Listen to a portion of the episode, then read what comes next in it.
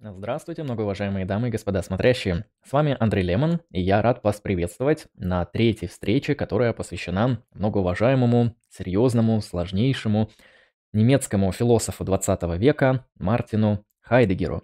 Мы сегодня с Сергеем Левшиным, который подойдет примерно через 5-7 минут, начнем разбирать, наверное, сердцевину хайдегеровской философии, а конкретно все, что касается аналитики дизайн.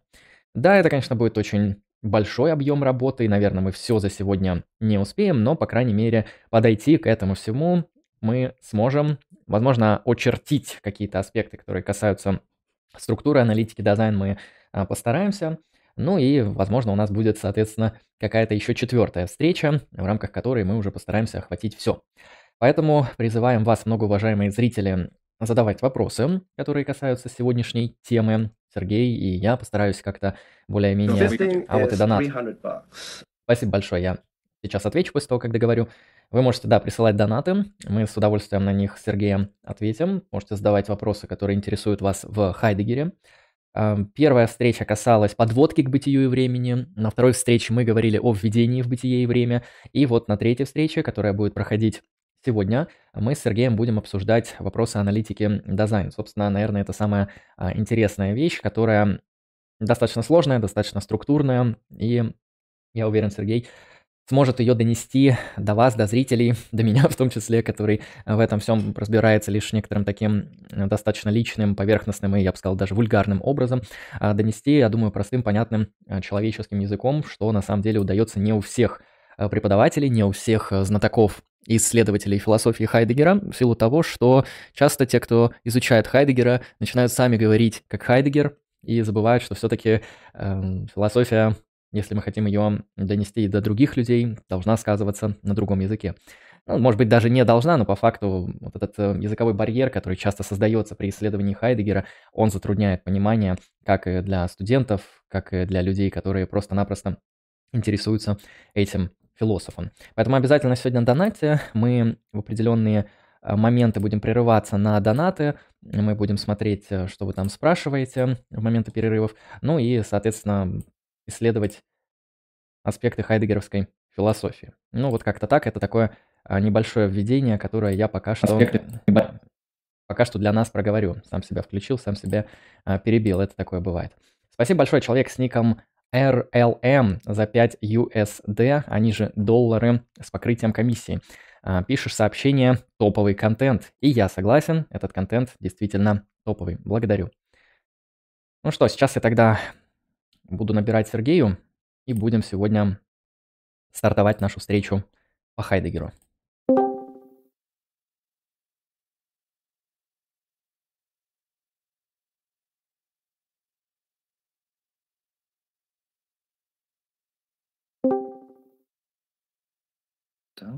Привет. Да, ну все. Все слышно, все видно, мы в эфире, все отлично, все работает. А, да, приветствую тебя еще раз, Сергей. Рад, э, что третья встреча у нас уже состоялась. Не знаю, будет ли четвертая, наверное, да, потому что очень большой объем материала нам предстоит. А, ну, расскажи нам и зрителям, что мы сегодня будем разбирать. В прошлый раз мы разбирали введение достаточно подробно и близко к тексту. У нас сегодня тоже будет презентация. Что коснемся мы в сегодняшней нашей третьей встрече. А, ну, сегодня мы, как и собирались, перейдем а, к большому а, разделу, собственно, первому разделу первой части бытия и времени, которая посвящена, собственно, аналитике дизайн, да, основной теме фундаментальной антологии. Ну, я еще повторю, э, на чем мы, так грубо говоря, остановились. И э, в этот э, первый раздел я бы поделил э, в рамках наших встреч на две части. Э, сегодня мы поговорим э, о теме аналитики дизайн вообще, затем о такой вещи, как бытие в мире, то есть как центральное понятие, касающееся дизайна, и, ну и вообще как бы основной экзистенциал Э, поговорим вообще о мире, о понятии мира и о мирности мира. То есть этому Хайдегер посвящает очень много э, места. И здесь где-то мы поговорим подробнее, где-то я буду несколько пунктирно набрасывать, поскольку э, основная тема э, относительно мира э, для Хайдегера – это попытка всячески отмежеваться от э, иных интерпретаций. Да? ну, в том числе создать свою. И э, поговорим мы о э, бытии в мире как событии и бытии самости, и поговорим о э, дасман, э, как э, принято говорить, э, там, неподлинном, да, экзистенциале, да, э, дизайна. Но тут суть не столько в неподлинности, об этом можно будет позже поговорить в следующий раз, э, про собственное и несобственное, аутентичное и неаутентичное. Здесь самое главное, что, о чем пойдет речь, это о том, каким образом дизайн обнаруживает себя в мире, мир обнаруживает себя для дизайн как э, то, где оно находится, дизайн, вещи находятся и другие люди. Вот основная тема. В дальнейшем уже можно было бы перейти как раз к разговору о других так, модусах дизайн. Вот типа страха, вот э, болтовни и тому подобное, и закончить это все заботой. Но это в следующий раз. Сегодня вот в плане у нас э, рассмотреть первые четыре главы, первые четыре главы первого раздела. Вот, по аналитике дизайна. Вот примерно так. Угу. Отлично. Ну, можем тогда, я думаю, начинать. Э, там, когда что-то будет собираться в плане вопросов донатов, будем прерываться на это все и двигаться дальше. А, хорошо. Ну, в прошлый раз э, мы обсуждали введение. Э, в принципе, так, прошу прощения. Так, ага. В принципе, основное, что было выделено в введении, сейчас вот будет подвергнуто экспликации. Главное, что во введении о чем было сказано. Было сказано о том, что э, вопрос о смысле бытия был предан забвению, необходимо заново поставить этот вопрос. Этот вопрос можно поставить только через э, анализ того сущего, который этот вопрос способно задавать. Э, этим сущим это сущее Хайдегер называет термином «Dasein» или «вот бытие», да, как его иногда переводят. Или, как его переводит э, Бибихин, «присутствие». Поэтому э, везде, где в презентации вы видите присутствие, или я употребляю этот термин, э, то имеется в виду бибихиновский перевод слова «Dasein». Ну, не всегда получится это оговаривать, потому что он слишком часто встречается. Э, вот. Э, также мы э, знаем, что Хайдегер планировал рассмотреть а, Dasein в рамках повседневности и усредненности, об этом сегодня тоже будет идти речь. А, и э, также э, он намечал общий план работы, вот, который перед вами и на котором мы закончили наш э, разговор. А, я так понял, Андрей сейчас перестраиваешь тут этот... Вот, план видно там, все, я Рабочее исправил. пространство, да. Угу. Ага. И вот я напоминаю, что в, в этом плане у нас перед нами, да, опубликованной оказалась только первая часть и только лишь ее первый и второй раздел. А все остальное – это то, что не вышло. И вот если мы посмотрим дальше на содержание, собственно, бытия и времени, мы увидим а, как раз-таки э, два э, раздела. Это раздел, посвященный аналитике дизайн, вот этот подготовительный фундаментальный анализ присутствия в переводе Бибихина он называется, и второй раздел присутствие и временность. Э, Все остальное это, опять же, как говорилось, не состоялось, не произошло. По крайней мере, в том виде, в котором планировалось изначально. Э, ну, поехали. Э, давай, Андрей, следующий слайд. Угу. Подготовительный фундаментальный анализ дизайн. Да. У меня не во всех слайдах такие пространные, пространные цитаты, где-то я уже немножко торопился, но, надеюсь, Надеюсь, народ как-то увидит. Так вот, э, параграф 9, собственно, тема аналитики дизайн. А, здесь э, сразу э, Хайдегер начинает с места в карьер и вот бросает в нас ряд тезисов. Сейчас я открою у себя, чтобы мне было самому удобнее читать. Так вот, самый первый абзац этого девятого параграфа, сущее, анализ которого стоит как задача, всегда мы сами. Бытие этого сущего всегда мое. Бытие этого сущего последнее само относится к своему бытию, как сущее этого бытия, оно препоручено своему собственному бытию. Бытие есть то, о чем для самого этого сущего всегда идет дело. Вот. А, то есть это основные характеристики дизайна, которые он будет постоянно повторять и которые у нас были уже в, в введении. То есть, а, то есть дизайн некая сущее, которая вопрошает о бытии и а, которая, для которого его собственное, для которого его собственное бытие также а, находится под неким вопросом, и оно уже к нему как-то соотносится. А, и Э, здесь э, Хайдгер выделяет два таких э, ключевых момента, о чем идет речь. То есть сущность, дизайн, лежит в его быть или в его экзистенции. А здесь он, а напоминаю, под экзистенцией Хайдегер во введении понимал способ отношения к собственному бытию. Вот. Я даже сейчас, я даже сейчас это найду, чтобы, так скажем, чтобы не соврать. М? Мгм. Вот. Э, само бытие, к которому присутствие может так или так относиться и всегда как-то отнеслось, мы именуем экзистенцией. Вот. А, при этом э, он здесь, э, наконец-то, как бы отделяет свое понимание экзистенции от латинского экзистенция. Да, он латиницей пишет этот термин, вот чтобы его как-то отделить.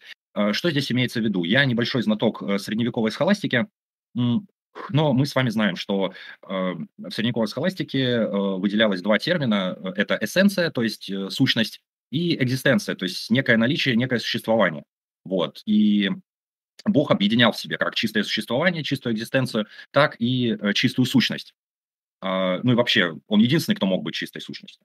Но, в свою очередь, uh, все остальное, имеющее, все остальное, оно включало в себя меньше эссенции, но больше экзистенции, как просто тварные объекты если можно так сказать. То есть а, средневековое понятие экзистенции – это больше, большей частью просто некая наличность, как говорит Хайдегер, да, Vorhandenheit. А, Этот термин мы еще э, встретим, и он э, тоже для Хайдегера будет э, таким оперативным понятием, так скажем. Вот, то есть здесь мы понимаем экзистенцию не просто как наличность, а какую-то вот самосоотнесенность, способность Dasein, так или и так к чему-то или к себе относиться и уже быть как-то соотнесенным. А, и второе, о чем идет речь, э, бытие, о котором для этого сущего идет дело в его бытии, то есть бытие дизайн, всегда мое.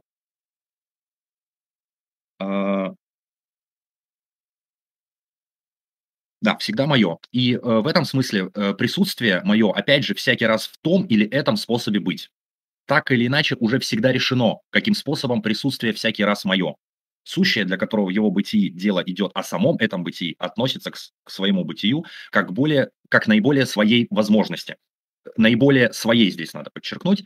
А, то есть э, речь идет о том, что э, это не просто мое бытие, не просто я там себя обнаруживаю среди э, других вещей, где-то как-то противопоставленным миру или другим людям. Оно мое как моя вот возможность.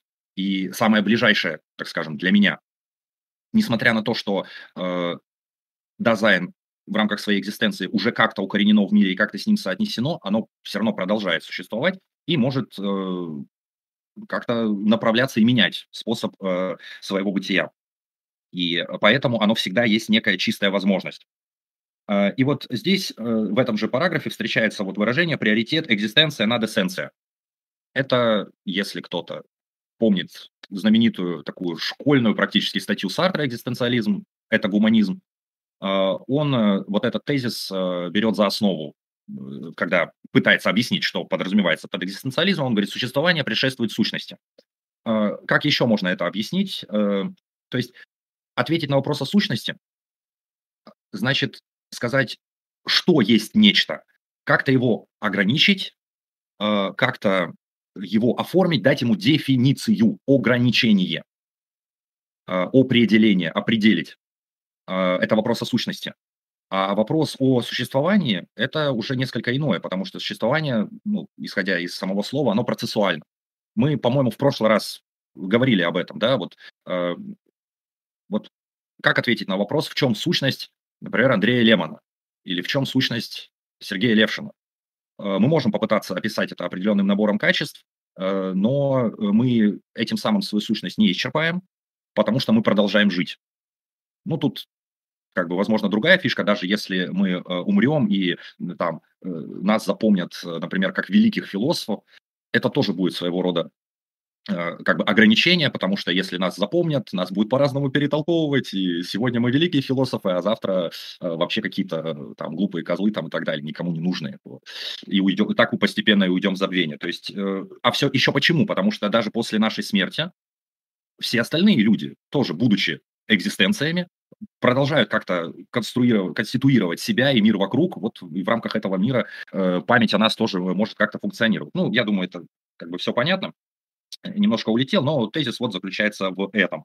А, при этом еще такой момент, уже в, этой, в этом параграфе Хайдегер впервые ставит э, э, э, ставит развлечение собственности и несобственности. То есть, грубо говоря, у Dasein, которое всегда мое, есть выбор находиться в модусе собственности, Eigentlichkeit, или не собственности, Unangehlichkeit. Потому что бытие всегда мое, но, как мы выясним дальше, при чтении бытия времени, оно не всегда мое. Оно может затеряться среди другого сущего, среди других людей и так далее. То есть оно а... как бы в любом случае остается, но мы можем из-за каких-то там сторонних обстоятельств, э, как знаешь, как зеркало загрязнить, то есть оно вроде отражает, но вроде и не отражает. То есть это как бы не уничтожение, а вот э, закрывание. Как, как такая метафора лучше описывает? Можно, можно так интерпретировать, можно так. Но опять же, мы можем жить, э, так скажем, мое бытие может быть не моим, то есть мы можем жить э, там, как все, например, да, это когда вот речь о Досман. Мы можем жить в неподлинном модусе, но при этом жить вполне себе хорошо, качественно для других, для мира. Эм, то есть, вот говорит э, Хайдегер, «А, несобственность присутствия означает, однако, не где-то меньше бытия или низшую ступень бытия. Несобственность может, наоборот, обусловить полнейшую конкретность присутствия в его деловитости, активности, заинтересованности, жизнерадостности. А, вот такая хитрость. Ну, опять же, это э, как бы традиционно, да, э, Хайдегер интерпретирует как вот такого провозвестника, да, героической вот этой подлинности, да, вот это вырывание из э, серости, повседневности и так далее. И он как бы в глубине души так, такой и был, но он постоянно делает эти оговорки. Вот он не хочет, чтобы он, видимо, настолько превратно интерпретировали. То есть никто не запрещает, грубо говоря, жить, так скажем, не собственно. Это не собственно, то, то есть Хайдегер пытается нам как бы намекнуть, что не собственно не значит плохо в этическом смысле. Хотя в рамках интерпретации Хайдегера этот вопрос очень дискуссион. Вот. Эм, как бы для кого-то, как мы уже много раз упоминали, «Бытие и время» — это этическое произведение, как ни странно. Ну, Но знаешь, это, для некоторых людей и логика философский трактат Вингенштейна этическое произведение, что так трактат точно. состоит из двух частей, вторая не написана и самое важное. Так что, ну, вполне, так, да. Так точно, да. Да, я тоже как бы вот э, э часто упоминаю эти вещи, но, опять же, это, мне кажется, э, могло бы увести нас в дискуссию о каком-то, знаешь, дисциплинарном статусе этики, да, вот в рамках философии. То есть, э, или увести нас к, возможно, неактуальному для кого-то вопросу о как бы, отношении, например, антологии с этикой. Что первично или не первично? Можем ли мы говорить о том, что что-то может быть первичным? А может ли, можно ли вообще ставить такой вопрос? Или это различные области сущего и должного, которые не переводимы друг на друга? Ну, это очень большой вопрос, мне кажется. Вот. А, возможно, когда я более или менее освоюсь уже в современной метаэтике, можно будет поговорить об этом. Хотя, э, как бы, современная метаэтика больше исходит из, э, так скажем, как назовем это так, данности этических концептов и их разбирает. Ну, если я как бы верно понимаю. Кстати, отвлекусь еще. Я находил интересные статьи, ну, как для меня интересные, активно пытаюсь изучать этику вот у Гуссерля, и я находил статьи, где вот рассматривают Э, этику Гусарля в контексте современных метаэтических теорий. И там э, всех феноменологов так или иначе э, рубрицируют на когнитивистов, нон-когнитивистов, там, умеренных реалистов, там, слабых реалистов, сильных реалистов и так далее. То есть такой интересный, интересные попытки, в общем, с этим разобраться. Вот. Угу. А, окей, а, поехали дальше. Значит, угу, угу, угу. А, вот. И э, далее. Э, прис... Мы поговорили, да, сущность э, дизайна лежит в его экзистенции, в способе отношения к чему-то и уже, э, уже соотнесенности с чем-то, и оно всегда мое что обуславливает возможность быть собственным и несобственным. Далее. Анализ дизайн э, должен основываться прежде всего э, на э, анализе э, повседневности срединности. То есть присутствие надо в начале анализа интерпретировать именно не в особенности определенного экзистирования, но вскрыть в его индифферентном ближайшим образом и большей частью. Вот. А, мы именуем эту обыденную индифферентность присутствия термином серединность. А, вот, и здесь еще, а, то есть, э, почему вот серединность, повседневность и так далее, то есть, э, надо, как бы мы анализируем не какого-то там героя, да, там подлинно экзистирующего, Нет, нам нужно взять максимально усредненную вот ситуацию, то есть среднего человека, я не знаю, как так сказать. Вот. И в этом смысле интересно, Хайдегер обращает внимание, вот антически ближайшее и известное есть онтологически самое далекое, неузнанное и в его онтологическом значении постоянно просмотренное, ну, то есть пропущенное. Это старое доброе аристотелевское разделение да, первого по природе и первого для нас. Да, то есть э, не всегда то, что мы встречаем в опыте первым, э, оно не всегда онтологически, так скажем, да, первое. Вот. И, и, но при этом, э, то есть, э, смотрите, э, первое для нас, оно ближайшее, но оно не обязательно первое там, как первопричина, да, вот какие-то первопричины, первоначала, они от нас далеки. Здесь Хайдегер наоборот как будто бы переиначивает это. То есть как будто вот это разделение Аристотеля на первое по природе и первое для нас говорило философам, что нужно изучать только первое по природе. А то, что первое для нас, в том числе мы сами, это как-то постепенно затеняется. Да? Нас интересует то, как вот э, устроен сей замечательный мир, как там, математический, например, универсум или там, как природа а о себе забываем. И вот в связи с этим он приводит цитату э, из э, Августина.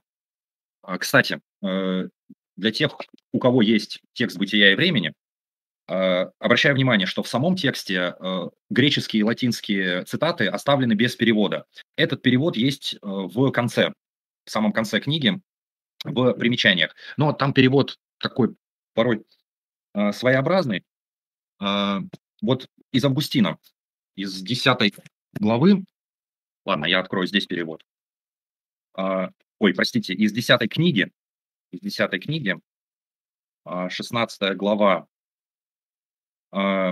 спрашивает Августин, что же мне ближе меня самого? И вот здесь, я тружусь здесь и тружусь себе самом. Сделался себе землей, да, обременение великого пота. Ну, то есть сделал себе землей, которую я возделываю, да, тяжелыми трудами, так скажем. Вот. «Исповедь Августина». Прекрасная книжка. Рекомендую. Э, Хайдегер Августина, кстати, очень люблю. А, и далее, последнее, что важно в этом параграфе, это то, что Хайдегер вводит здесь понятие экзистенциала. А, в цитате выглядит это так. То есть все экспликаты, то есть все, что мы получаем да, в ходе аналитики присутствия, а, все это а, определяется из экзистенциальности, и мы называем бытийные черты присутствия дизайн экзистенциалами. Их надо четко отделять от бытийных определений неприсутствия размерного сущего.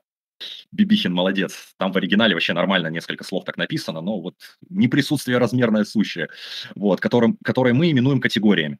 Ну, то есть неприсутствие размерное сущее, это имеется в виду вот вещи окружающего мира, да, пусть будут материальные, физические вещи, вот э, что-то в этом роде, да, с которыми человек никак не соотносится. Вот. А, экзистенциалы и категории – суть две основы возможностей бытийных черт. Отвечающие им сущие требуют всегда разного способа первичного опроса. Сущие есть кто, экзистенция, или что, наличность в широчайшем смысле. Прошу прощения, тут из цитат предлоги иногда выпадают. А, то есть а, категория – это то, э, чем мы описываем сущее. Это э, свойства сущего. Они могут быть выделены, перечислены мы можем и к, к самим себе подойти категориально, и также попытаться описать нас э, как некое сущее. Там, там наш рост, там, или там рост Сократа, да, он там э, бледен, у него дурной характер, там и так далее. То же самое про всех нас можем там э, замерить э, что-нибудь еще у нас. Вот, черепа, например, там надбровные дуги, вот, э, э, как бы мы не очень такое любим, но иногда интересно с транспортиром посидеть в голове. Э, но суть в том, что э, главная черта присутствия дизайн – это как раз отнесенность к себе и к миру. И он в этой отнесенности выступает как возможность, то есть как некая способность в этом мире существовать и пребывать. И поэтому мы не можем четко выделить категориальные черты, мы можем рассматривать э, дизайн лишь в рамках рассматривания способов, как оно есть, да, как оно с чем соотносится. Это и есть э, то, что Хайдегер называет экзистенциалами, то есть способы отношения э, к миру, э, ну или к самому себе, например. То есть у него, получается, мы вот вводим четкое разделение. Первое – это категориальные сетки, там те, что исследуют с классической метафизикой, там от Аристотеля, да. да? И это все, что описывает там сущее, в основном там вещи, предметы, явления и так далее. А, и вот экзистенциалы — это то, что касается вот нашего отношения к миру. И они, соответственно, другие, и Хайдегер вот он пытается выделить именно эти экзистенциала, потому что, судя по всему, сетку категорий до него много разных философов довольно хорошо разработали. Да, да, да. А, он, кстати, нигде никаким образом на а, категории, так скажем, ну, он не критикует никакие вот сетки категорий, он того не трогает, э, но он, кстати, вот по поводу категорий. А, по сути, он пришел к понятию экзистенциала таким образом. Еще в своей первой диссертации по Дунсу Скотту я не помню ее точного содержания. Я сейчас воспроизведу пару фраз из э, лекции Алексея Эдуардовича Савина про Хайдегера. Когда-то я их слушал. Там он рассматривал эту диссертацию, и Хайдегера прежде всего э, заинтересовала в Дунсе Скотте, э, даже не в Дунсе Скотте, а то, что он из него вытащил, это вот как раз категориальное отношение к миру. Э, то, что вот в Канте может заинтересовать, да, то есть по Канту э, категории же представляют собой априорные формы рассудка. И то, что здесь могло заинтересовать Хайдегера, это сам факт того, что мы всегда относимся к миру как-то. Ну, например, категориально. То есть мы его каждый раз вот так или иначе описываем, следовательно, каждый раз к нему как-то относимся. А, но а, в дальнейшем, а, то есть понятно, категориальное содержание, категориальное усмотрение, это как раз-таки одна из черт да, человеческого познания, но она не единственная. И если мы можем категориями что-то описывать, то только сущее. Да, Зайн мы ими описать э, можем, но оно не высветит э, дизайн в его э, экзистенции. Как-то так. Вот. А, давайте а, следующий слайд, Андрей. Включил нам десятый. Да. А, да. Далее здесь Хайдегер просто происходит, производит такое дисциплинарное да, отграничение своей фундаментальной онтологии или аналитики Dasein от антропологии, психологии и биологии. А, здесь он а, идет каким путем? А, он говорит о том, что нельзя мыслить Dasein да, как картезианский субъект. Почему? Потому что, ну, с его точки зрения, вот понятие картезианского субъекта влечет за собой определенную нагруженность в виде холостического понятия субъектум, а, или по-гречески hypokeimenon, как подлежащее. То есть э, или э, субъект э, – это логический термин, то есть имеется в виду как некий носитель свойств. Э, опять же, вспоминаем прошлый параграф, Хайдегеру не нравится идея э, представлять э, Dasein как носителя неких, как неких носитель неких, да, завершенных свойств, так скажем. А, вот. А, далее, а, он говорит о философии жизни, и он говорит, что здесь уже как бы все несколько интересней. То есть э, философия жизни пытается преодолеть вот эту узость картезианского субъекта как вот исключительно носителя свойств и предполагает бытие, пусть будет человека, да, вот в контексте там жизни, переживания, в чувствование и так далее. Это от э, Дильта и э, Бергсона.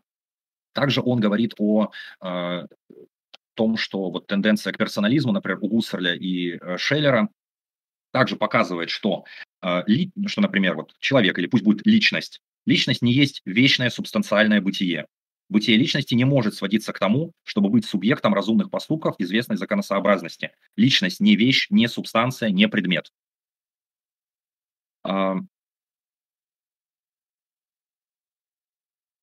вот. А, но а, при этом даже такой вот вроде бы целостный такой какой-то интегральный термин, как личность, тоже может э, нас здесь э, не совсем устроить, потому что личность э, – это тоже своего рода конструкт, данный нам в наследство античной и христианской антропологии, говорит Хайдегер.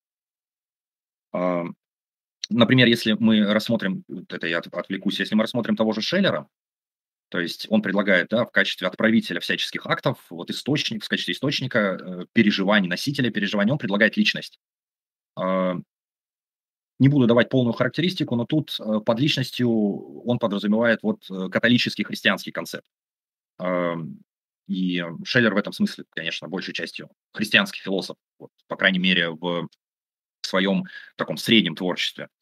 А, что такое личность в христианстве, я думаю, стоит говорить не мне, а я думаю, это стоит а, эксплицировать другим более разбирающимся в этом э, людям. Но э, в чем здесь э, проблема? В чем проблема нагруженности э, античной христианской антропологии?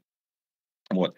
Э, в античности что мы понимаем? В античности мы понимаем человека как э, зоон, логан, эхон, то есть э, анималь рационаля, то есть разумное существо или существо, наделенное логосом, если по-гречески.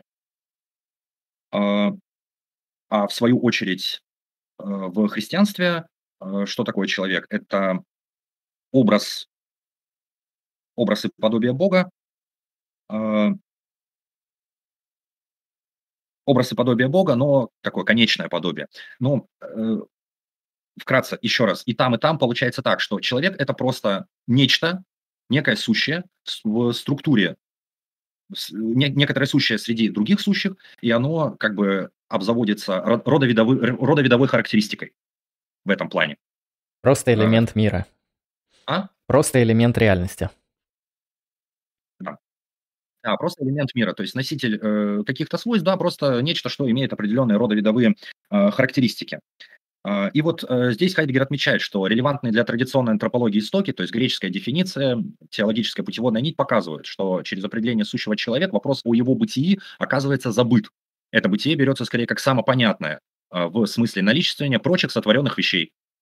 А, обе эти путеводные нити переплетаются в новоевропейской антологии с ее методическим отправлением от res cogitans – сознание, взаимосвязи переживания, поскольку когитационные, ну, то есть размышления мысли, остаются онтологически тоже неопределенными, соответственно, опять же, имплицитно берутся как само собой разумеющееся, как некая данность, э, бытие которой не подлежит никакому вопросу. И антропологическая проблематика остается в своих решающих онтологических основаниях не определен. Вот. Я потом, э, ну, сейчас я уже вижу, э, когда нужно будет еще раз опубликовать эту презентацию, я поправлю предлоги, я прошу прощения, я копировал с электронного текста, и все это э, ну, э, не просмотрел. Э, итак, то есть, иными словами, несмотря на какие-то позитивные достижения да, наук о человеке, наук о жизни, их онтологическое, онтологические основания, как уже было сказано во введении по Хайдегеру, не схватывается, не обмыслены. То есть не осмысленно способ, каким существует вот нечто, и, ну, то есть человек, да, человек просто рассматривается как сущее среди прочих сущих, что его не устраивает. И завершается эта первая вводная глава одиннадцатым параграфом. Он тоже достаточно краткий. Здесь Хайдегер говорит о разнице между, как бы, между срединностью, обыденностью, вернее, и первобытностью. То есть здесь не стоит говорить о некой, о неком генезисе, то есть, да, то есть мы рассматриваем человека из основания не в смысле, когда он каким-то давно был, а наоборот, каким он вот есть сейчас здесь усреднен уже вполне себе в рамках э, развитой культуры. И в связи с этим Хайдегер также э, отмежевывается от э, возможных там культурологических подходов да, к интерпретации человеческого бытия. Да? То есть в, у многих авторов, ну, здесь он вспоминает Кассирера, что, дескать, у многих авторов человек интерпретируется как раз через ту культуру, в которой он находится. А, через ее символы какие-то, да, через, э, там, не знаю, ритуалы, какие-то особенности и так далее. Э, но, опять же, э, этого, этого недостаточно. То есть чистый анализ там, культурных или символических форм не дает нам, он приближает нас, но он не дает нам полного понимания человека вот во всех способах его бытия. И ну, то есть, э, иными словами, здесь он вот отмежевался от всего стороннего, то есть э, вот культурологии, психологии и прочего. Ну вот в рамках вот э, этих двух параграфов. А вот. Дальше уже у нас идет вторая глава. Бытие в мире. Да, бытие в мире, в мире вообще, как основа устройства присутствия. То есть, если а... просуммировать то, что было в первой, то он отмежевался от э, различных неправильных прочтений наподобие культурологического, генеалогического. Э, он различил категории сущего, которые он не собирается здесь описывать, и вот эм, экзистирование, uh-huh. которое будет его интересовать. И теперь он а переходит к, получается, одному из первых экзистенциалов, как бытие в мире. Верно ли я это Да. интерпретирую? Мгм, хорошо. Да, да, бытие в мире, по сути, если так, э, в общем, э, сказать, это, наверное, центральный такой э, экзистенциал, из которого вообще все надо выкапывать. А, По сути, в целом, хайдегеровский анализ а, вот этого бытия в мире, а, он, как бы так сказать, не знаю, Короче, он насквозь феноменологичен, то есть, э, грубо говоря, э, если мы бы взяли какого-нибудь условного Гуссерля, да, рассуждающего об этих вещах, а, а Гуссерль рассуждал об этих вещах, то, в принципе, мы обнаружили бы много сходных черт, э, как бы с той лишь э, разницей, э, что э, Хайдегер их трактует, э, их переводит, так скажем, он, он не использует просто гуссерлевскую терминологию, да, и он многие вещи просто переводит по-своему. А, и обращается, может быть, к несколько иным, а, как бы, опять же, сказал Гуссерль, регионам бытия. А, Вот как-то так. Так вот, э, бытие в мире вот вообще как основа устройства присутствия, то есть уже вот в названии, основа устройства. Да? А, И э, в двенадцатом параграфе он дает э, как бы общий э, набросок того, что подразумевается под бытием в мире. А, Из ориентации на... А, а, вот, разметка бытия в мире из ориентации на, без и, бытие в, как таковое.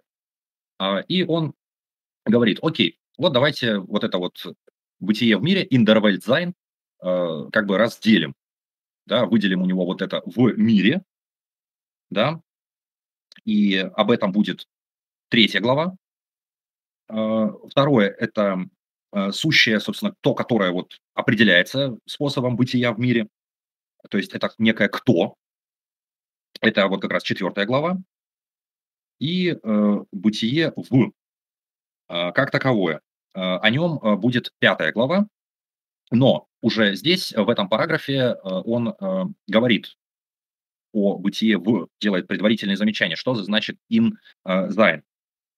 А Здесь он говорит о бытие в и бытие при. In, sein и sein by. Что здесь имеется в виду? Имеется в виду вот эти как бы приставки или предлоги in и by, в и при, э, не стоит воспринимать как э, пространственные, так скажем, да, в пространственном смысле. То есть э, здесь не имеется в виду, что там, например, в как в кружке находится там вот, например, там кофе или что-то еще. Не так, как в коробке находятся книги и так далее. И не так, как, например, я не знаю, стул находится при двери, например, если мы стулом приткнули дверь, да, он как бы при двери находится. Речь идет э, совсем, э, совсем не об этом. Вот если мы рассматриваем это пространственно, в пространственном смысле в или при, то речь идет, конечно же, о, о пространственном, о категориальном представлении вот этого в. То есть э, бытие в, в и бытие при означает просто всякую соотнесенность. То есть э, и эта соотнесенность, опять же, не обязательно там пространственно-временная. Как мы потом увидим, бытие в мире означает вот всегда некую соотнесенность. А,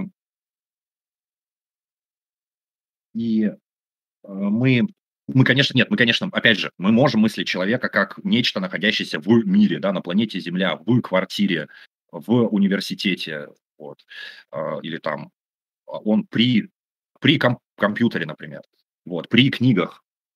А, Но речь идет не об этом, а вот как раз об отношении. И вот э, здесь еще такой момент. э, Хайдегер э, напоминает нам здесь о понятии фактичности, которое он использовал еще вот в своих старых лекциях и феноменологических интерпретациях Аристотеля.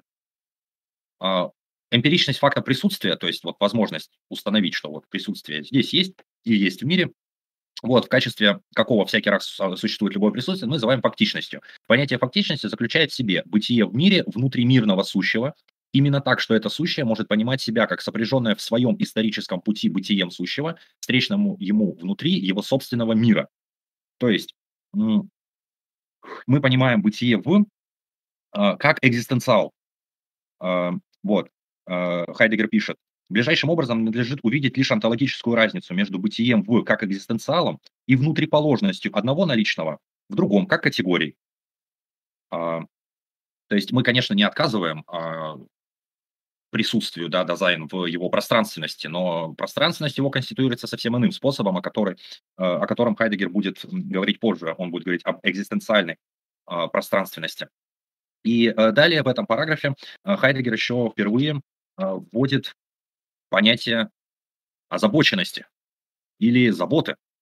То есть он говорит о том, что способы бытия в имеют характер озабочения или озабочения, озабочения, прошу прощения.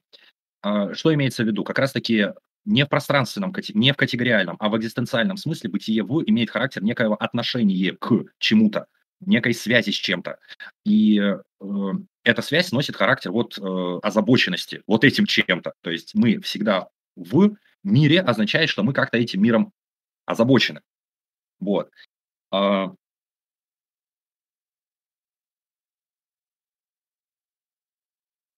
Так, так, так. Вот. А, зачитаю. А, Титул «озаботиться» имеет ближайшим образом свое донаучное значение и может значить что-то исполнять, устраивать, доводить до ума. Выражение может также подразумевать чем-то озаботиться в смысле что-то себе раздобыть. Далее мы употребляем его в характерном обороте. Я озабочен, что предприятие не удастся. Озабоченность значит здесь что-то вроде опасения. На фоне этих донаучных антических значений выражение «заботиться» в данном исследовании употребляется как онтологический термин, в скобках экзистенциал, для обозначения бытия, возможного бытия в мире.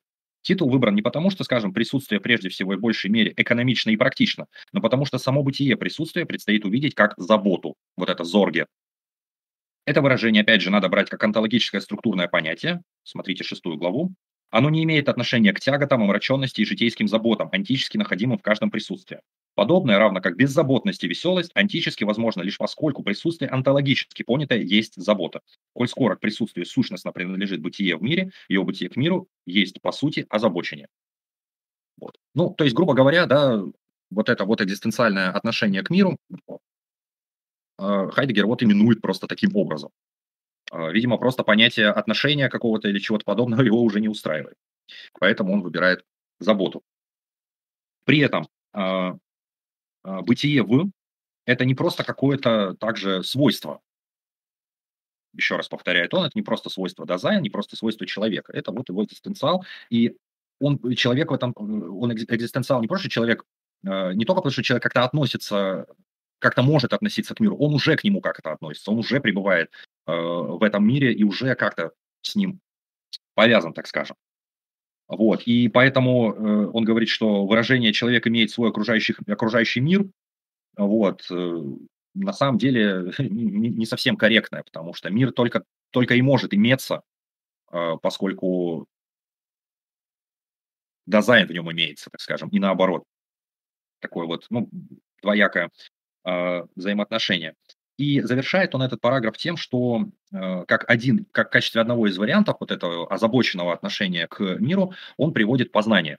То есть как один из способов, или там, один из фундаментальнейших способов э, нашего отношения э, к миру. Вот можно дальше щелкнуть.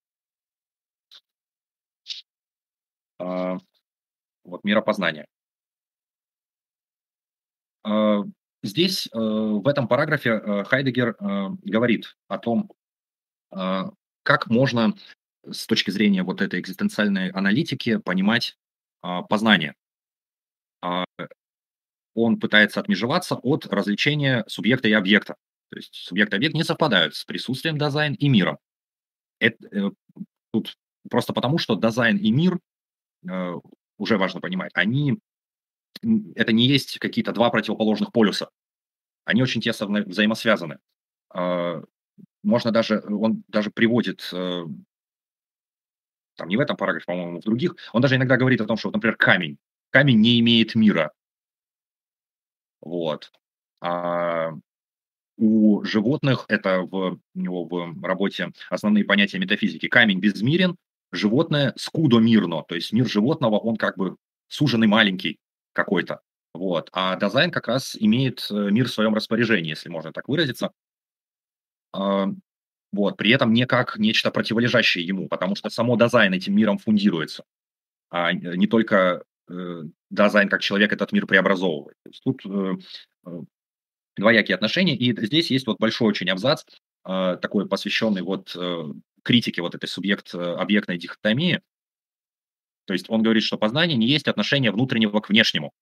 То есть он говорит о том, что э, как бы мы не можем говорить о том, что вот есть некий субъект, у которого внутри, в душе э, есть нечто, благодаря чему он способен как бы трансцендировать, выходить как бы из себя, что-то там вокруг себя познавать и назад себе как бы забирать, укладывать.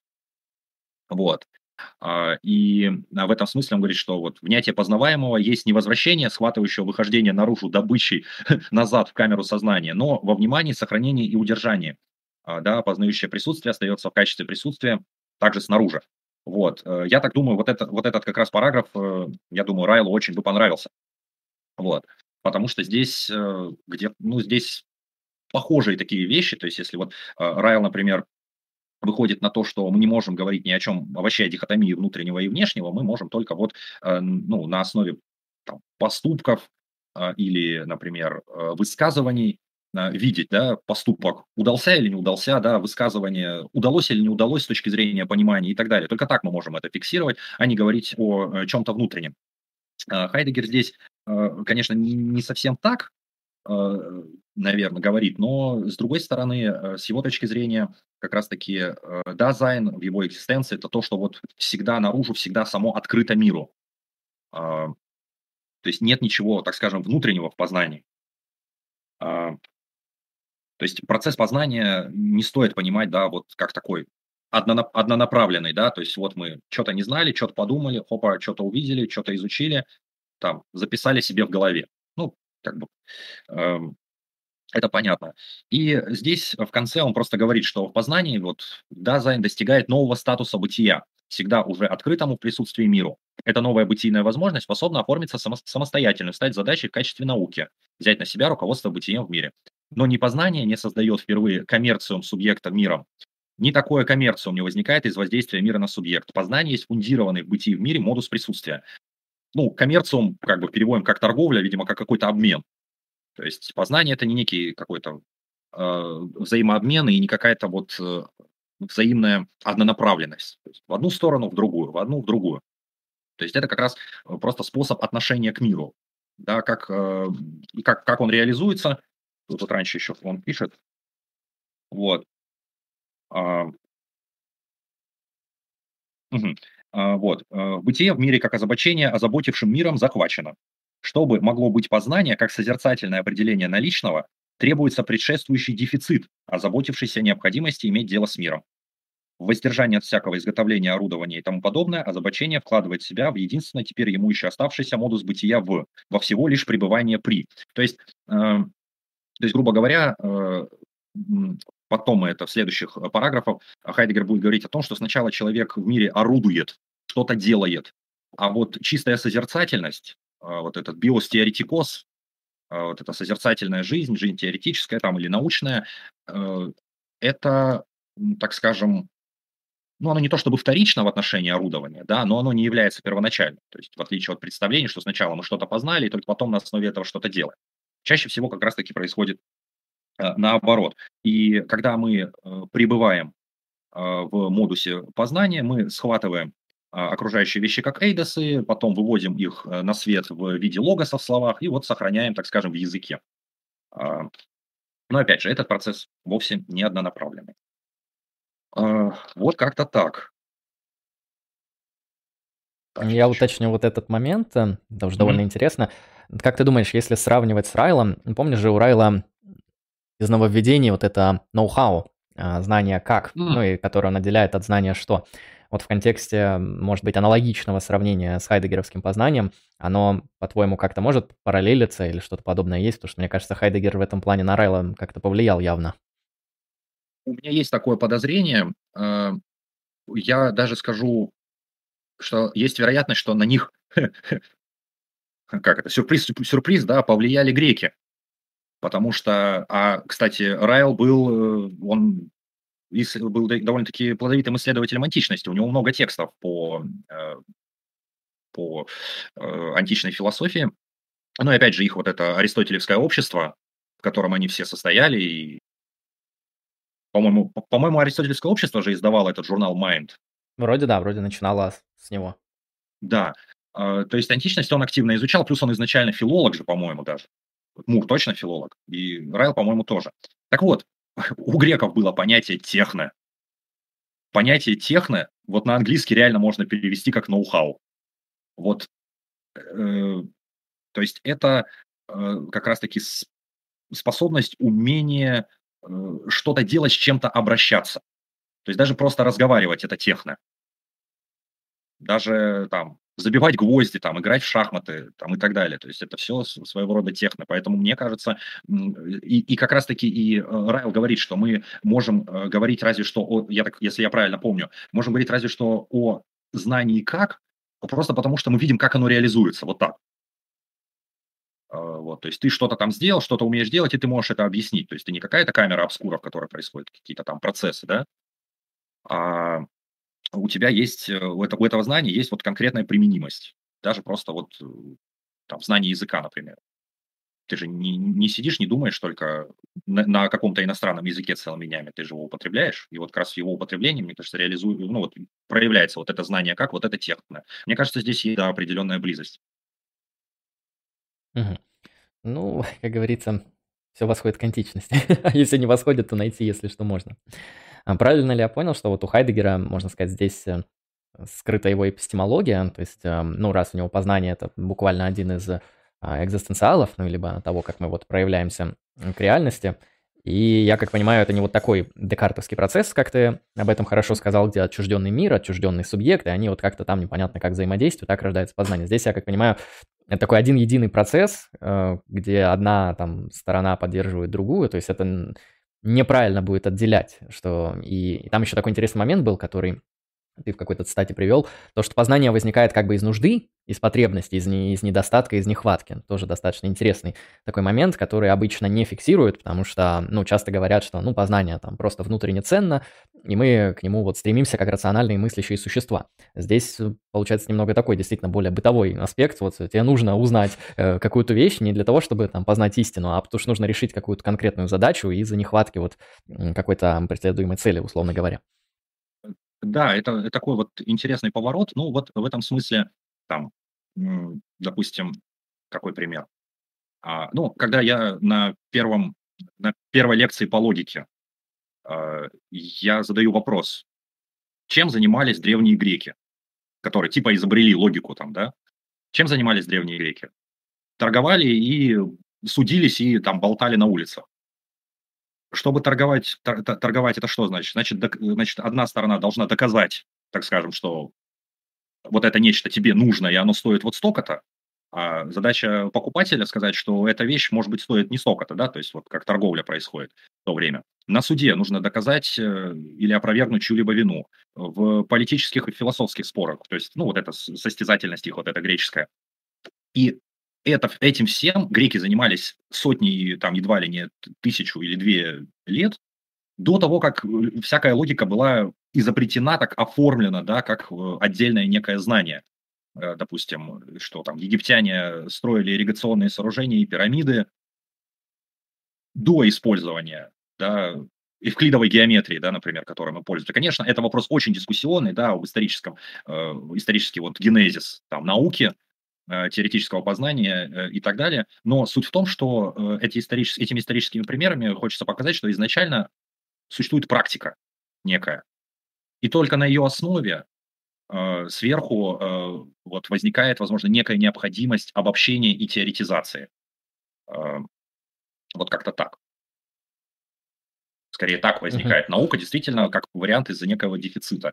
Э, Ну и э, человек э, познает или даже философствует очень часто, когда что-то не хватает. Вот вспоминаем, с чего начинается там философия по Wittgensteinу из его философских исследований. Да? Философская проблема означает «я в замешательстве». То есть, когда все хорошо и никаких проблем нет, философствовать не требуется. Вот. А когда существует какая-то недосказанность или недоста... ну, нехватка чего-то, нехватка понимания, может быть, там, нехватка слов, нехватка смыслов, вот тогда дело доходит и до философии. Ну, по Хайдегеру и до науки тоже, возможно. Мгм. Отлично. двигаемся тогда дальше. Вот. А, да, сейчас, а, давай небольшой, пару минуток буквально перерывчик, я Давай, просто да. чуть-чуть отдышусь, Переведешь так скажем. дыхание, да. Да-да-да, ага. Буквально секундочку. Да, я пока поприветствую всех, кто в чате пришел. Да, всем Мгм. привет, многоуважаемые зрители. Да, вот мы разбираем Хайдегера. Если что, задавайте вопросы по Хайдегеру. Вот тут люди, судя по всему, в шоке сидят, не, не понимают, что происходит. Эм, Красивые слова. И действительно, некоторые философские темы, они, как я замечал, просто чтобы там задать вопрос, не говоря уже о получении ответа, они требуют довольно высокого погружения. И я еще замечал такой интересный аспект. Ну и вот многие философы подчеркивают, Бертран Рассел и другие даже аналитические мыслители, что на самом деле большая часть проблемы философской решается в тот момент, когда вы хорошо, правильно, можно сказать, даже точно, не будем говорить правильно, точно задали вопрос.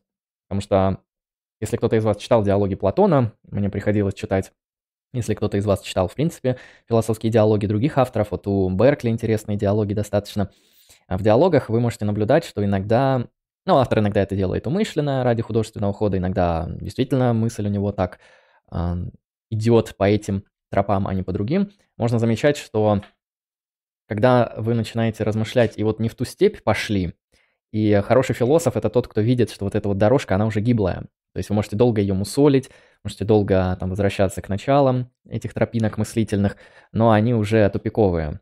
И если на самом деле у философа получается хорошим образом, понятным и точным поставить э, стартовую дорожку, да, то дальше уже дойти до конца это не такая сложность, в силу того, что если у вас есть хорошая развитая эпистемология, хорошая развитая там логика и концептуальный аппарат, то до конца вам дойти это чисто дело времени, дело техники. Поэтому э, в каком-то смысле философии самое важное не закончить философскую систему, а правильно ее начать.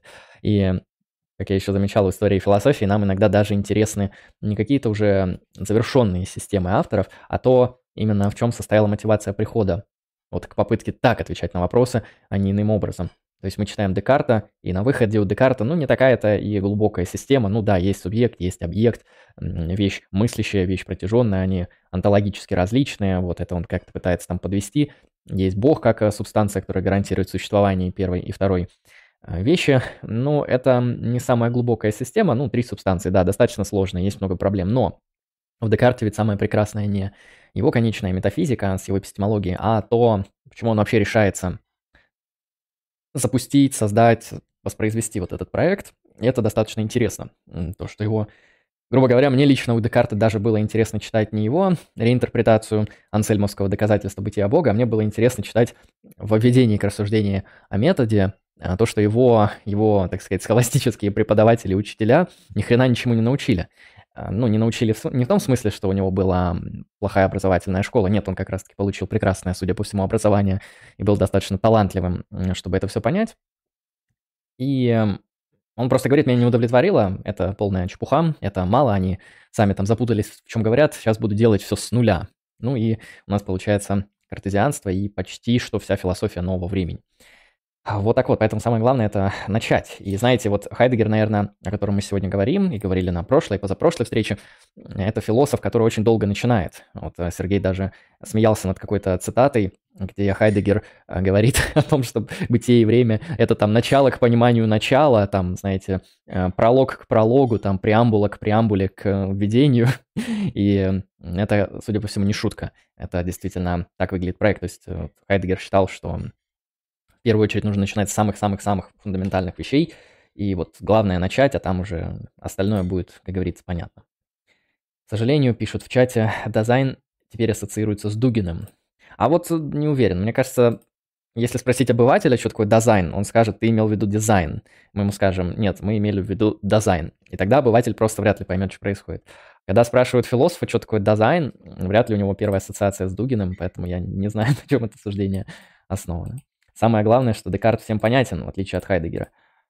Ну, это правда. Ну, кстати, есть э, слухи, что Декарт всем понятен не только потому, что он достаточно простой и доступный автор для мышления и понимания, и достаточно, ну, красочно пишет. Вот вспомните его там мысленный эксперимент про злого демона, да, который меня там обманывает. Ну, это же прям целый такой литературный троп, который там очень хорошо закрепился в истории философии. Мне кажется, Декарт еще для нас более ясен, потому что он же все же является основой и новой европейской науки, и там современных каких-то понимания вот этого деления на субъект-объект, которое там в любой научной практике используется, хотя бы в методологическом смысле. И я думаю, просто Хайд, э, точнее не Хайдегер, Декарт, уже сколько там, 400 лет прошло с момента Декарта, он как-то прижился в западной культуре, и мы его, ну, просто чуть легче поймем в силу того, что он такие повсюду, по крайней мере, на Западе. А Хайдегер, ну, это философ 20 века, который, ну, для многих оказался принципиально закрытым, для многих неинтересным, а кто-то его понял, ну, примерно как Сартер его понял. Говорят, что, ну, не то чтобы Сартер сильно плохой интерпретатор Хайдегера, но упрощение, конечно, слишком, слишком высокое. Поэтому, знаете, если у нас Хайдегер будет 400 лет популярен, наверное, мы все-таки начнем понимать Хайдегера, но это гипотеза. Ну да. Ну, э, действительно, да, как бы важное... Слышно меня, да? Я же включил микрофон, да? да? Да, важное замечание действительно, что Декарт нам э, вот понятен как бы парадигмально, да, потому что, по сути, им, э, им было создано новое европейское мышление, ну, в котором мы так или иначе до сих пор пребываем, там, чтобы там в 20 веке философы бы не наделали, а в любом случае, как бы, мы все равно живем в эпоху науки, в эпоху прогресса, которые вот как раз берут свое начало оттуда, и поэтому нам проще действительно воспринимать все эти концепты. Э, это действительно так. Вот. А, вот. Ну, про Декарта мы еще тут поговорим. У нас тут целый, целый разделчик будет. А, так, окей. Ну вот, идем дальше. Будем говорить про мирность мира, да. А что же мы понимаем под а, понятием мир? Что это может значить? Описать мир как феномен. Ну, а, здесь а, Хайдегер задается этим вопросом, перечисляет различные варианты и затем их вот так вот списком а, да, изображает. Как мы можем понимать мир? Мы можем понимать мир антически, да, э, как некий просто универсум сущего всякого сущего, какое может быть налично внутри мира. То есть все вещи. Вот. А, далее. А, мир может также быть онтологическим термином и означать бытие сущего. А, причем мир может стать титулом региона, который охватывает всякий раз какую-то множественность сущего. Например, мир значит просто как в разговоре о мире, тут 64 – это страница, прошу прощения, математика, регион возможных предметов математической науки. Ну, то есть мы можем э, говорить о мире как о э, некоем э, регионе сущего и рассматривать этот регион в его бытии. Да, то есть мир математических объектов, например. Э, мир природы, мир культуры. Э, далее. Э, мир может быть понят, опять же, в антическом смысле, но теперь не как сущее, каким присутствие по своей сути не бывает и какое может встретиться внутри мира, а как то, в чем фактическое присутствие, как вот это живет. То есть то, где находится присутствие, где, то, где дозай. Вот. А мир имеет здесь даонтологически экзистентное значение. При этом существуют, опять же, разные возможности. Мир подразумевает публичный мой мир или свой ближайший домашний окружающий мир. То есть, ну, мир вокруг меня, да, как присутствие, как дозай. А, окружения. И последнее. А, мир означает, наконец, онтологически экзистенциальное понятие мирности.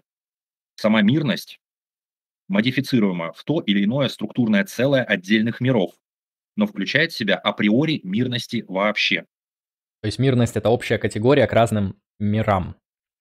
Что-то вроде того, да. Э, понятие мирности мы, ну, Хайдегер и мы вслед за ним наверное, зафиксируем вот несколько позже, в последующих э, параграфах, э, он будет этот момент раскрывать. А, вот в качестве недостатков да, предыдущих онтологий Хайдегер называет то, что вот эту идею мирности, сейчас, по-моему, как она там в оригинале, Weltlichkeit какая-нибудь, сейчас скажу, Weltlichkeit, да, мирность. Вот. Что это понятие упущено тем или иным образом, и мир предстает вот, да, либо как универсум сущего, либо как, например, природа, да, а, или природа, причем, ну, например, существующая там сама по себе, да, физическая природа. Но опять же, тут э, важно понять Хайдегера, что природа, такое понимание мира как природы возможно только исходя из того, как, э, как дизайн экзистирует а, в рамках этого мира. Вот. А, природа как категориальная цельность бытийных структур определенного внутримирно встречающегося сущего, ну, то есть природа как совокупность там, природных объектов, пусть будет так, а, никогда не сможет сделать понятной мирность. Но и феномен природа, скажем, в смысле романтического понятия природы, онтологически уловим впервые только из понятия мира, то есть из аналитики присутствия. Вот, как бы мы природу не понимали, в любом случае без э, такой вот, без вот этой мирности мира а, мы ее понять не можем, а, говорит нам Хайдегер. Вот. И э, завершает он этот параграф таким образом, что ближайший мир обыденного присутствия– это окружающий мир. И разыскание, исследование берет путь от этой экзистенциальной черты среднего бытия в мире к идее мирности вообще. Мирность окружающего мира мы ищем, проходя через онтологическую интерпретацию ближайшего встречного внутри мира окружного сущего. Вот. А, здесь дальше он говорит, что здесь есть указание на пространственность, и, в общем, наша задача э, описать окружающий мир и мирность мира, а затем показать отличие этого э, понимания от декартовского понимания мира как э, res extensa, то есть как вещи протяженные, как некоего пространства, и потом прийти к э, экзистенциальным представлениям о пространстве. То есть э, переинтерпретировать учение, декартовское и новоевропейское учение о пространстве, э, переинтерпретировать э, через э, вот экзистенциальную аналитику. Переинтерпретировать фундаментально онтологически, пусть будет так. И вот э, дальше, 15 параграф. Uh-huh. 15-16 параграф, они очень, ну, как скажем, они знамениты, а, как раз-таки тем, что в 15 э, и 16 параграфе идет разговор о том самом наличном и подручном. А, вот. Такой вот, э, такая инструментальная аналитика а, Хайдегера. Мне всегда казалось, а... что это разделение, это, походу, самое понятное, что у, что у Хайдегера есть. Мне кажется, что именно через него нужно все остальное понимать, потому что это, по-моему, единственное окно во все остальное. Mm-hmm. Потому что про мирность мира, конечно, не просто. Ой, э, да, да, на самом деле, я, я говорю, я, то есть, э, вот сколько, сколько я с этим работал, э, там, с отдельными частями бытия и времени, отдельно как-то вот его попытаться, по крайней мере, вот первую его часть, да, посвященную аналитике дизайн, каким-то образом объяснить, интерпретировать кратко, в принципе, это можно. А, там в рамках там, лекции, например, в рамках э, подпункта э, лекции, там как-то на занятиях и так далее. То есть вот кратко так объяснить э, Хайдегера вот бытия и времени там какому-нибудь просто там обывателю, нормису, не знаю, как э, правильнее назвать, ну, вменяемому человеку нормальному, который не, не читает вот все эти жуткие книжки, это можно. А вот когда ты идешь прямо вот по тексту и хотелось бы как-то это и самому поразбираться, как-то развернуть, э, я все равно понимаю, насколько этот текст сложен. Хотя я читаю, мне ничего сложного вроде нет, но в то же время вот ощущение того, что это не просто так, вот эта книжка э, имеет такой культовый статус, ну, действительно, не просто так, и как, и как сложно, и как, возможно, важное, и тому подобное. То есть наш, наша с тобой в этом смысле работа как бы открывает все-таки для меня этот текст по-новому. Вот, хотя вроде как мне из него, я из него многое помню, многое мне понятно, разве что вот проблематика временности и темпоральности, там есть несколько параграфов, которые я э, читал один единственный раз в жизни, и то я ничего не понял. Вот. Это было лет 10 назад, кстати. Э, итак, э, ну вот здесь э, в 15 параграфе э, Хайдегер говорит о встречном сущем. Э, тут он, он пытается раскрыть бытие мира, мирность мира через дизайн, как бытие в этом мире, и через то отношение, а, в которое вступает дизайн с миром. А, но с чем этот дизайн вступает в э, отношения? А, говорит вот он, вот он как. Начинает. Феноменологическое выявление бытия ближайшего встречного сущего производится по путеводной нити повседневного бытия в мире, которое мы именуем также обращением в мире и с внутримирным э, сущим. То есть, напоминаем, мы анализируем усредненную вот, обыденность. И э, надо эту усредненную обыденность э, проследить с точки зрения того, как дизайн присутствия обращается с окружающим сущим его. А, говорится, обращение уже распалось на многосложность способов озабочения. То есть мы способов разного отношения к миру. Ближайший вид обращения есть, однако, как было показано, не только лишь внимающее познание, но орудующее, потребляющее озабочение, у которого есть свое собственное познание. Феноменологический вопрос касается ближайшим образом бытия, встречающегося в таком озабочении сущего. А, то есть, а, что же это э, вот так вот, какое сущее должно стать э, предметом, чтобы утвердиться вот как феноменальная почва. То есть он предлагает искать э, вот исток да, к объяснению мира не через созерцание, да, не через чистое познание, а через вот орудование, как он это говорит, через какую-то все-таки практику. И с чем прежде всего встречается Дазай? Каким внутримир насущим? Вот отвечают вещи, пишет Хайдегер. Но вещи стоит понимать не в смысле res, как какие-то пространственные объекты, да, обладающие вот свойством, например, там, протяженности или тяжести. А, вовсе нет. А, речь идет о вещах, а, с которыми мы так или иначе соотносимся. И таким образом они обретают свой смысл. А, вот он пишет, например, у греков был уместный термин для вещей – прагмата, то есть то, с чем имеют дело в озаботившемся обращении – праксис. А, и вот он говорит, мы именуем встречающее в озабочении сущего средством. То есть тут интересный момент. Хайдегер у нас был известный критик э, техники, да, и вообще такого инструментального разума, если можно так выразиться. А, но при этом он свой разбор начинает с тем, что вещи, что внутримирное сущее показывает себя прежде всего как некие средства.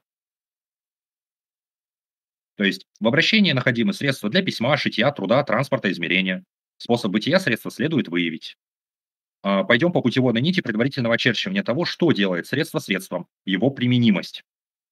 А, то есть вот это средство, это не вещь как РЭС, и мы э, говорим о средстве как о том, как что-то для того, чтобы. Да, вот буквально вот э, такое вот э, написание. То есть это что-то для того, чтобы. Это то, что в этике называется инструментальная ценность. То есть э, вещь ценна, потому что она может достигать других ценностей. То есть всегда для чего-то. Да, да. Э, в, вот в, Хайдегер, в хайдегеровском смысле тут, конечно, понятие ценность для него проблематично. Я понимаю, в каком смысле ты об этом говоришь. Но здесь, скорее всего, вещь не столько цена, да, по, ну, как мы... Еще раз сформулирую, пожалуйста, вещь цена, если она... Если позволяет достигать других благ. Других вещей. Угу. Других благ, друг, других вещей. По Хайдегеру вещь не просто цена, вещь есть как средство, только потому что оно способно нас отсылать к чему-то, как-то к чему-то и так далее. То есть здесь э, он говорит, предварительно следует феноменально иметь в виду многосложность отсылок. То есть мы никогда, по Хайдегеру, и дальше об этом много раз будет сказано, мы никогда не можем мыслить некую вещь э, отдельно саму по себе, отдельно от других вещей. Речь не о пространстве, речь как раз об использовании, потому что мы используем что-то для чего-то, да, оно из чего-то для кого-то э, и так далее. Это, по сути, феноменологическое описание. То есть, грубо говоря, э, вещь у нас э, есть некое целое, а не просто набор собственных свойств. Вещь прежде всего нечто целое. Ну, одним из важных свойств э, Хайдегер называет то, что мы эту вещь используем как средство для чего-то, и в связи с этим оно отсылает нас к другим вещам. А, вот. То есть Например, вот он говорит про свой любимый молоток. То есть, если так подумать, а, молоток ведь сам по себе, сам, можем ли мы, ну, даже не так, можем ли мы вообще, вот такой мысленный эксперимент, да, представить себе, э, можем ли мы помыслить молоток, ну, как просто наличное сущее. Об этом будет, кстати, следующий параграф. Ну, попробуем. Ну, например, да, там, да даже если мы его мыслим как э, просто некую материю, как совокупность атомов, да, все равно э, происходит так или иначе некое отсылание. Если мы его мыслим, если мыслим молоток как молоток, то мы мыслим только как средство для забивания. То есть у нас есть уже некое действие. У нас есть, э, допустим, там гвоздь. У нас есть то, для чего мы совершаем это действие, да, забивание гвоздя. Зачем? Ну, наверное, чтобы что-то соединить. Ну, там или что-то там, смастерить. Далее, э, то, что мы мастерим, да, оно тоже так, окей, мы там, допустим, шкаф мастерим, да, там, кровать. Э, мы это делаем для себя, например, чтобы разложить там книги, или, например, что-то мы делаем в подарок для кого-то, или там мы шьем обувь или одежду для кого-то, и мы используем при этом еще определенные материалы, так скажем. То есть вот эта вот э, сетка отсылок – это то, что, э, по сути, Гуссерль называл горизонтом вещи. Вот, это тот самый горизонт. Горизонт, он, по сути, он тотально бесконечен мы не можем, э, мы никогда не можем полностью исчерпать все возможные отсылки и все возможные нюансы, оттенки, как говорил бы Гусарь, какой-либо вещи. А, здесь Хайдегер, конечно, идет чуть-чуть иным путем с точки зрения именно инструмен, инструментализма. А, да, а, он говорит прежде всего там об орудиях труда, но э, тем не менее, здесь я прочитываю вполне себе э, гуссерлевское представление о горизонте. Итак, и вот здесь вводится э, термин, да, а, способ бытия средства, в котором оно обнаруживает себя самим собой, мы именуем подручностью. Суханденхайт. Цу к руке, к, к то, что вот как бы к руке приложено, так скажем. А, при этом вот это практическое поведение, вот это инструментальное поведение атеоретично. То есть мы э, вот Хайдегер пишет так, практическое поведение атеоретично не в смысле не всматривания его отличия от теоретического, а, его отличие от теоретического поведения лежит не только в том, что тут созерцают, а там действуют, и что действие, чтобы не остаться слепым, применяет теоретическое познание. Но созерцание также исходно есть всегда уже озабочение, как у действия есть свое усмотрение. Теоретическое поведение есть только всматривание без усмотрения. Всматривание, хотя оно не усматривающее, не неуправляемое. Свой канон оно формирует в методе. Сейчас расшифрую. То есть эм, сейчас э, э, расшифрую. То есть имеется в виду э, не то, что мы как бы действуем, обращаемся с молотком, да, без всякой теории, без всякой науки там и так далее. Ну, в какой-то степени так и есть, но это не первоочередная наша задача в обращении с молотком. Вот. Усмотрение, еще Хайдегер использует этот термин, под усмотрением понимается как раз-таки применение вещи в расчет, рассмотрение вещи как средство. Используют вот этот термин. Вот. А, так, сейчас. Подручное. Так, сейчас, сейчас. Вот, вот такая вот интересная фраза. Ближайшее подручному свойственно как бы прятаться в своей подручности, именно чтобы быть, собственно, подручным. Что имеется в виду, что вот у нас молоток, тот же пресловутый, он, прежде всего, мы им, короче, орудуем и он закрывает э, как бы своим, своей молоточностью, э, вот своей вот этой подручностью, он закрывает какие-то все свои другие аспекты. То есть э, прежде всего им забиваем гвозди, а уже потом кто-то додумывается там э, использовать его каким-то иным образом, там, например, или рассмотреть его как э, геометрическую, может быть, конструкцию, э, или как совокупность атомов и так далее. То есть это все как бы вторично. А, вот. Э, далее здесь вот речь идет о том, что я сказал, что у нас еще идет, идут отсылки к тому, для кого, для чего. А, здесь у нас э, в материале раскрываются э, вот, а, вот в материалах, из которых мы что-то делаем, вот чуть-чуть так просвечивается такая вещь, как природа, например, да. Вот. С открытием окружающего мира встречает открытая так природа. От способа ее бытия как подручной можно отвлечься, открывая и определяя ее саму исключительно в ее чистой наличности. То есть природа может быть понята нами как вот совокупность средств и материалов, а, может быть понята как э, некий, некая наличность, объект для созерцания, для изучения научного или, например, для эстетического созерцания и э, там, э, для поэтического высказывания, например. Вот. А, далее, еще один вид отсылок, когда мы создаем какую-то вещь, она отсылает нас также и к другим людям, к публичности. Сработанное изделие подручно не только где-то в домашнем мире мастерской, но и в публичном мире. С ним открыто, до, открыто и каждому доступна природа окружающего мира. В дорогах, улицах, мостах, зданиях через озабочение открыто в известном направлении природа. А, крытый перрон берет в расчет непогоду, публичное осветительное устройство, темноту, то есть специфическую смену наличия, отсутствие дневного света, положение солнца и так далее. В часах ведется учет известной констелляции в системе мира. Взглянув на часы, мы неявно делаем употребление из положения Солнца, по которому ведется официальная астрономическая корректировка измерения времени.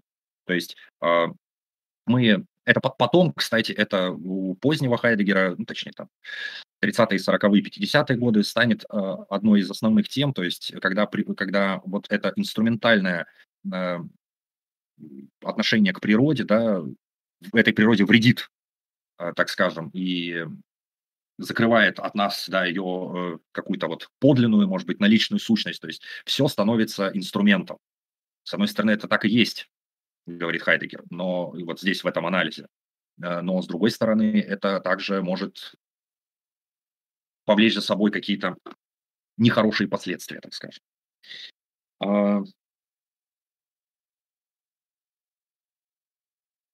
вот. А, так вот, завершая этот параграф, иными словами, как мы открываем для себя мир? Через собственную деятельность, деятельность инструментальную или орудийную. То есть мы встречаем вещи, которыми мы пользуемся. Мы ими прежде пользуемся, и уже только потом задумываемся о том, как они сделаны, из чего они сделаны и так далее. А, мы прежде всего просто делаем, совершаем вот какие-то инструментальные действия, и только потом уже для нас может э, каким-то образом этот мир открыться, но еще до этого далеко. Подручность, подручность она это как бы некая э, самый, ближ, самый ближайший способ э, отношения к миру и к вещам в мире, но в то же время оно так или иначе от нас этот э, мир может закрывать. Вот, мы не смотрим на молоток как э, на совокупность э, атомов прежде всего, мы сначала его используем как орудие. Вот. Я а тут вот такой следующий... вопрос ага. уточняющий задам. Да, да, да. А как да, ты думаешь, почему Хайдегер сопротивляется генеалогическому объяснению всего этого? Вот Ницше, например, считал, что наоборот, мы сущность вещей можем понять через историю их возникновения. Вот если мораль возникла как, ну, из ресентимента рабов, значит, ну, современная mm-hmm. мораль — это просто механизм угнетения успешных в каком-то смысле, который устоялся. А Хайдгер mm-hmm. начинает не вот с того, как возник молоток, как э, появилась историческая практика там употребления молотков, создания молотков, все, что может нам описать, там, не знаю, история, культурология, антропология, он начинает сразу вот, ну вот я лично вот пользуюсь молотком, yeah. вот, вот по факту. Как ты думаешь, почему он рас, не рассматривает генеалогическое объяснение, почему оно там или хуже, или что оно упускает? Uh, ну, мне кажется, здесь uh ну, тут вариантов, вариантов несколько. Вариант первый. Ну, он изначально ставит себе э, задачу э, интерпретации э, смысла бытия да, через дизайн, и аналитика дизайн э, у него осуществляется из усредненности, из обыденности. То есть из того, что вот здесь сейчас как оно есть, как оно вот устаканилось, так скажем. Он ставит себе вот такую задачу. А, можно, конечно, с этой точки зрения, да, мы можем попытаться, можем попытаться например, взять какую-то эпоху, другую, и попытаться в ее, ее усредненность скрыть. Но насколько достоверно будет наше понимание этой усредненности? А, да, что мы не живем в той эпохе, да, и не мыслим так, как э, мыслили тогда. Это один момент. А, другой момент с точки зрения э, генеалогии. А, тут момент такой. Мне кажется, что э, Хайдегер избегает разговора о э, каком-то э, генезисе и об историчности, э, дабы это оставить на потом. Э, потом к этому прийти. Вот. Это с одной стороны. Э, с другой стороны, э, мне кажется, он пытается тем самым отмежеваться от вот этого чисто такого исторического, вот он пытается отмежеваться от такого историцизма, я думаю. Вот, то есть он э, боится улететь вот в какую-то историю культуры, например, э, да, или э, как он будет, вот в дальнейшем он будет часто очень обращаться к этимологии, э, вот, особенно вот средний поздний Хайдегер, и он в «Бытие времени» это любил, но поздний Хайдегер это такой вот э, Задорнов, да, своего времени, то есть э, то, как он порой э, в этимологию слов, как он их там переворачивает, интерпретирует, извращает. Это как бы весело и интересно, он вот этим занимается, но говорит, ну вот это, конечно, здорово и интересно, на самом деле давайте не так. Вот, э, то есть э, он даже если к этому бы прибегал, все равно для него, э, мне кажется, центральной задачей остается вот чистая интерпретация. То есть не исходить из из какой-то вот, все равно вот генеалогия предполагает какую-то теоретическую установку, мне кажется. Историческую, вот, Мгм. историко-философскую, может быть, да, а, какую-то установку, из которой мы будем э, интерпретировать генезис чего-либо. А он пытается феноменологически подойти вот к самим вещам, такими, как они вот здесь есть сейчас. Вот, наверное, так. Мгм. Хорошо, понял. Я думаю, я думаю, в этом, в этом суть. Так, сейчас, секундочку, сейчас буквально не отключаюсь. Да, хорошо. Так, пока посмотрю, что тут в чате. Тан-таран-тан.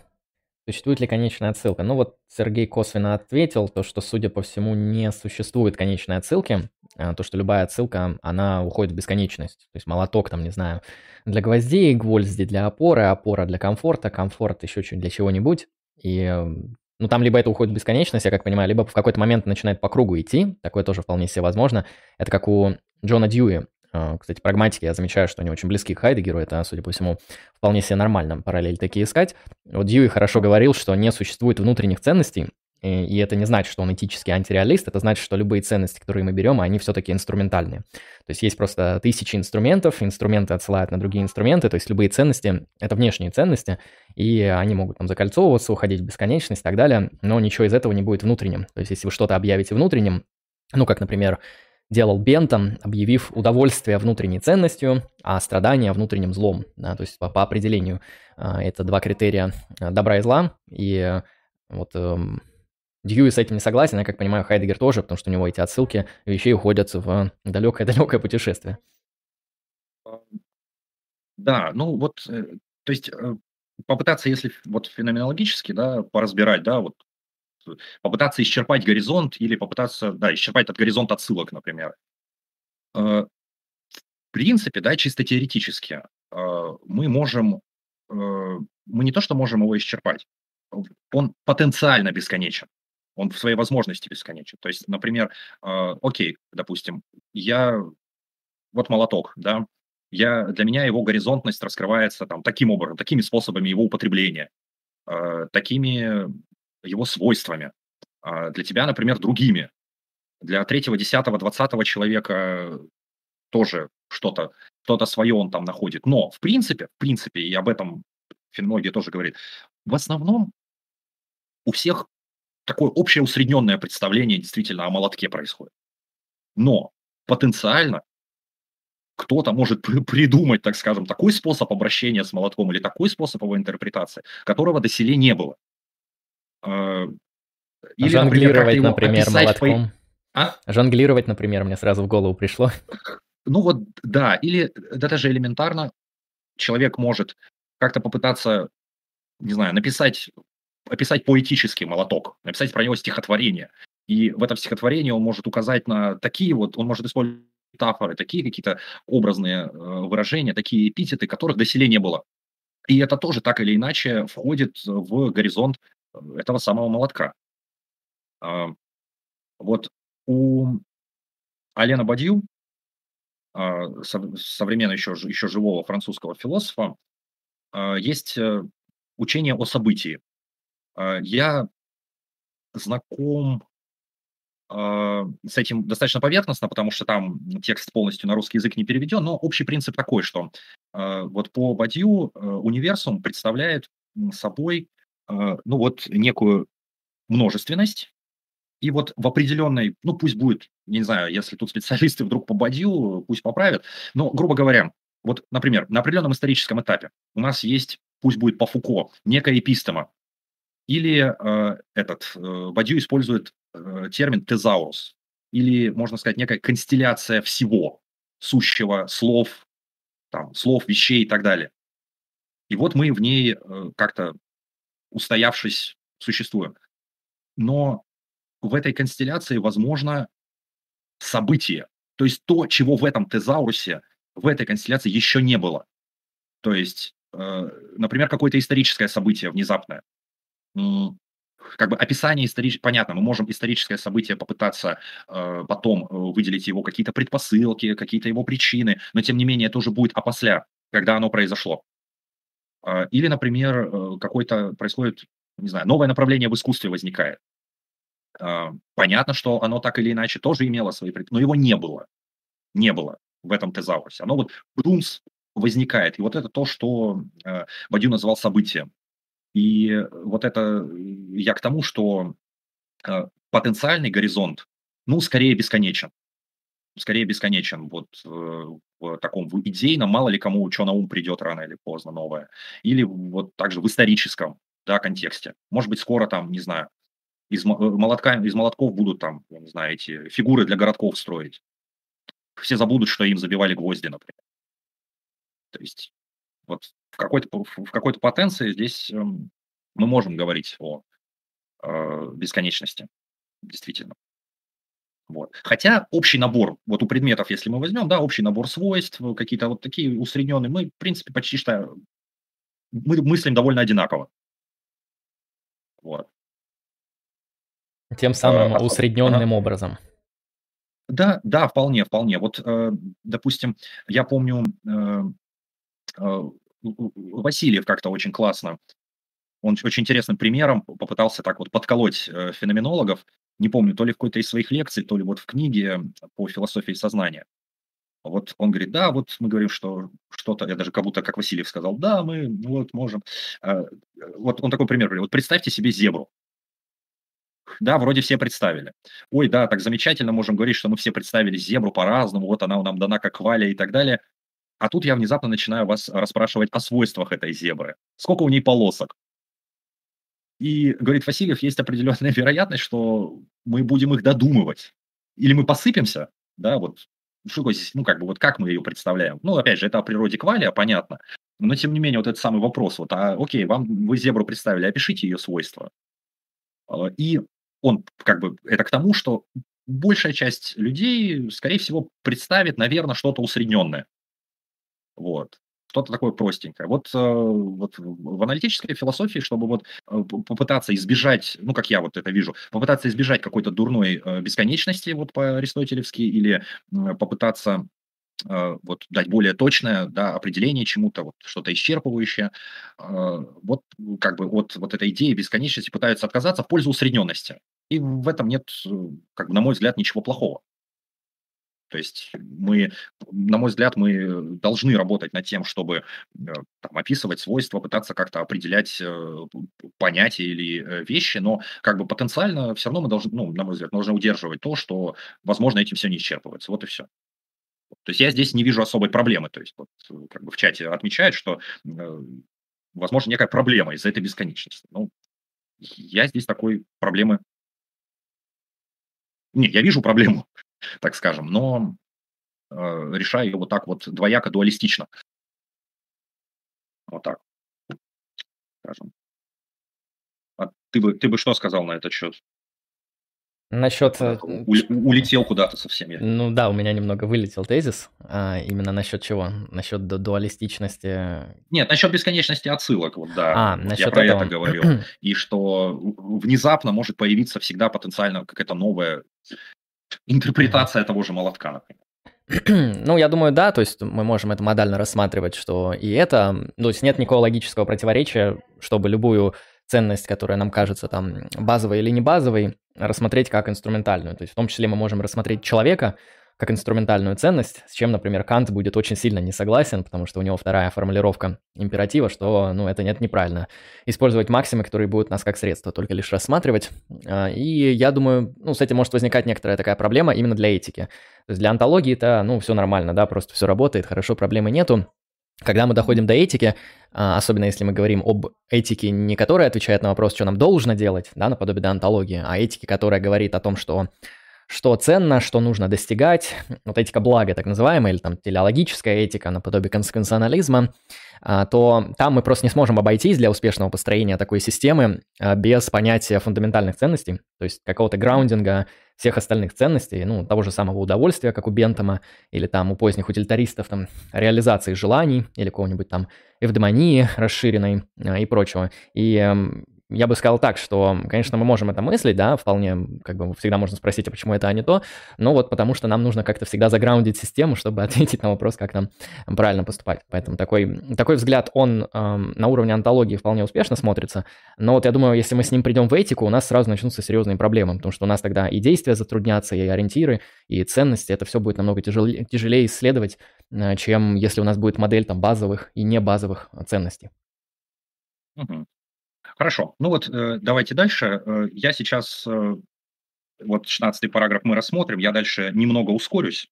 Вот. Возможно, мы по времени завершим как бы чуть раньше, чем я обещал содержательно. А, вот. Но посмотрим, как получится. Значит, вот, мы поговорили о подручном. Но пока еще подручное, подручное раскрыло для нас как бы окружающий мир, да, который, которым мы вот инструментально орудуем. Пока еще мир остальной, его мирность нам не высветлена. А что же высветляет, так скажем, для нас а, мир лучше? А высветляет его следующие ситуации. Ситуация, когда молоток сломался. Да? То есть у нас может так получиться, то э, нечто подручное оказывается неприменимым да, то есть, э, ну, внезапно молоток либо поломался, либо его нет под рукой. И, ну, то есть, вот инструмент оказывается поврежденным, материал неподходящим. Средство при этом в любом случае под рукой, чем скрывается неприменимость. Это, так, сейчас, секунду. Чем скрывается неприменимость? Это не всматривающаяся фиксацией свойств, но усмотрением применяющего обращения. При таком вскрытии неприменимости средства бросается в глаза. Эта заметность выдает подручное средство в известной неподручности. А здесь, однако, заложено, неприменимое просто валяется. Оно показывает себя средством вещью, которая так-то выглядит и в своей подручности так выглядящая постоянно же была и наличной. То есть э, молоток сломался, он оказывается для нас, он продолжает быть подручным, но мы не можем его как подручно использовать, и он показывает себя как просто вещь, то есть как просто деревяшка, или как просто там вот наконечник да, молотка как, как наконечник молотка называется? вот, я знаю, это порт Парижа, да. По-моему, на балдашник или что-то такое. Ну, на балдашник, да-да-да. То есть и, э, и вот дальше, сейчас. Э, то есть вот эта вот нехватка такого рода, ну, то есть неприменимость, как обнаружение неподручного опять открывает подручное в известном лишь наличествовании. То есть вот это вот э, ЦУ э, Цуханденхайт, подручность, э, становится наличностью Форханденхайт. Но здесь, кстати, вот эта наличность, э, вот не знаю, хороший ли перевод Бибихина здесь, потому что подручность хороший, хороший перевод. То есть то, что под рукой, буквально в смысле. А Форханденхайт – это то, что как бы перед рукой, но не в ней как будто, да, то есть что нечто просто есть, просто наличествует. Вот. Э, в, в, в английском языке там по-другому как-то переводят, там э, prepare for hand или там ready for hand, я не помню точно, это нужно английские переводы смотреть. То есть там отмечается вот это вот как бы однокорен, э, однокоренной характер, в общем, э, вот этих терминов, то есть наличное и подручное. Вот. У нас немножко теряется, хотя с другой стороны, опять же, наличное тоже перевод хорош тем, что он, оно как раз уже не для руки, не под руку. Вот. Мы им не можем воспользоваться инструментально, мы не можем этим орудовать. Тут еще одна забавная фраза. А, то есть нечто обнаруживается лишь как наличное. И Хайдегер пишет, растерянному разведению руками, как дефективному модусу озабочения, приоткрывается всего лишь наличие подручного. А, present at hand. Сайбук, спасибо. Спасибо. Вот. А, ой, кстати, я еще представляю еще и на английском, как это present at hand, ready to hand. Да, спасибо. А, я еще представляю, как эти термины сопоставлять еще немецком, русском, английском. Это жесть. Вот. А, то есть растерянное разведение руками – это у нас модус озабочения, если что. Вот. Э, я почему-то вспоминаю вот этот мем с Джоном Траволтой в «Криминальном чтиве», вот, да, когда он там заходит в комнату и вот ничего, ничего не может там найти. Вот он, видимо, находится в дефективном модусе озабочения, да, то есть вот он растерянно разводит руками. Вот. Э, как бы нету, Мии Уоллес нету на месте, вот он, э, как это, вокруг всего лишь наличная сущая, вот ее квартира и все. А, а, Или, например, мы, кстати, мы можем, может не только молоток сломаться, да, он может потеряться, например. И, и тут вот, когда что-то сломалось, когда мы что-то э, потеряли, когда нам чего-то не хватает, э, тут раскрывается очень интересный феномен, как наша, как вот так вот Хайдегер вроде как не говорит, не использует этот термин, наша захваченность вещами. То есть э, мы особо сильно нуждаемся в молотке, когда его нет э, под рукой, э, ну, нам нужно что-то сделать, но нету вот какого-то средства. И мы, и мы понимаем, насколько вот мы им захвачены, так скажем. И вот он говорит, что в этом смысле вещи, они становятся еще более навязчивыми, чем они есть. То есть, когда они отсутствуют. То есть, вспоминаю вот этот разговор про дефицит да, в знании. Да, вот еще более заявляет о себе вещь, когда ее под рукой нет. А, в заметности, навязчивости и назойливости подручно известным образом утрачивает свою подручность. А, вот. И а, что здесь еще? А, вот. То есть э, вот этот момент я бы хотел выделить, да, вот эта захваченность, да, вещами, э, вот эта назойливость, да, вот прям, я думаю, я думаю, Бибихин здесь нормально перевел эти э, слова.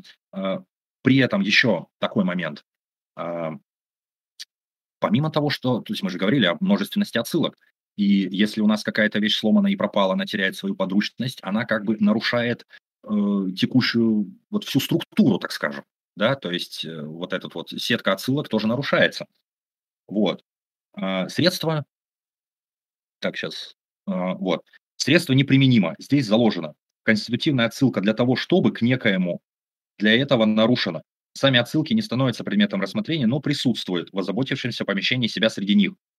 В нарушении отсылания, его неприменимости для чего-то, отсылание становится, однако, явным.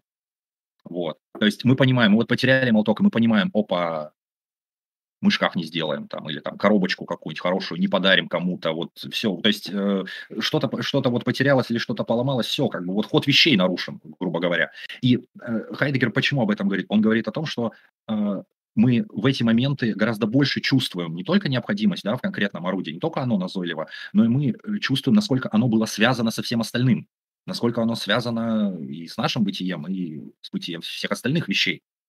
Вот. А, и Э,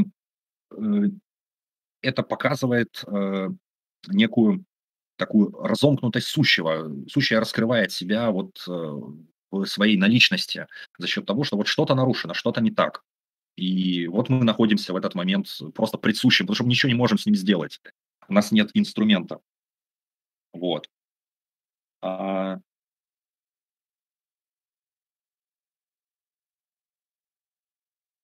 вот. И завершается параграф вот э, таким, вот этим вот цитатой. Бытие в мире по предыдущей интерпретации значит не тематическое, усматривающее погружение а, в конститутивные для подручности всего целого средства отсылания. Сейчас, еще раз.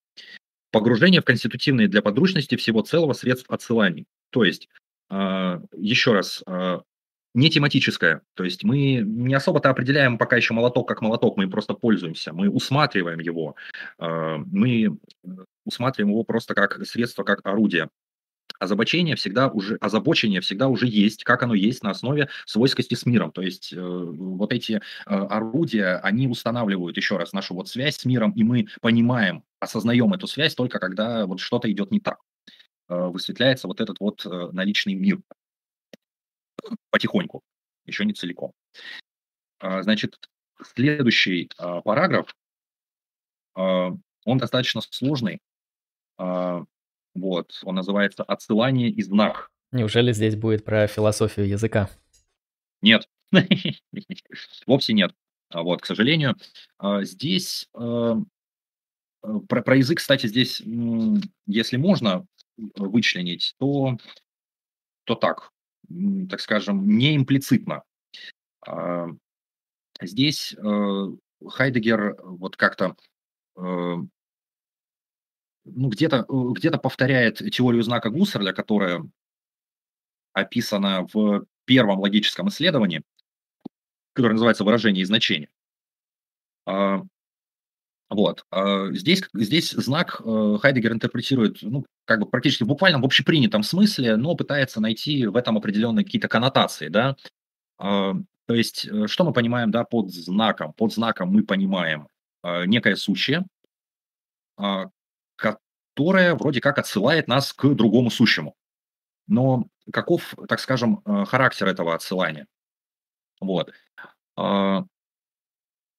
Каков характер этого отсылания? Э, вот что здесь имеется в виду? Допустим, дорожный знак. Э, дорожный знак э, в данном случае, он не представляет собой интереса сам по себе. Нет, кому-то может быть интересно вот эти вот картинки, да, например, или кому-то интересно, как дорожный знак там, знаю, колышется на ветру, как часто бывает во Владивостоке. У нас ветры очень сильные. Вот. Не знаю, как у вас там, у вас, наверное... У нас тоже, у нас степь, у нас там ветрище огромное, у нас температура может быть там 2 градуса, при этом из-за очень серьезного ветра ощущается как минус 20, поэтому Вот, понимаю. да-да-да. Ну, у нас это из-за моря. А у вас там река рядом есть? Я не помню. Не-не, у нас горный хребет и просто степи, А, поэтому понятно. что-то вместе вот так дает эффект.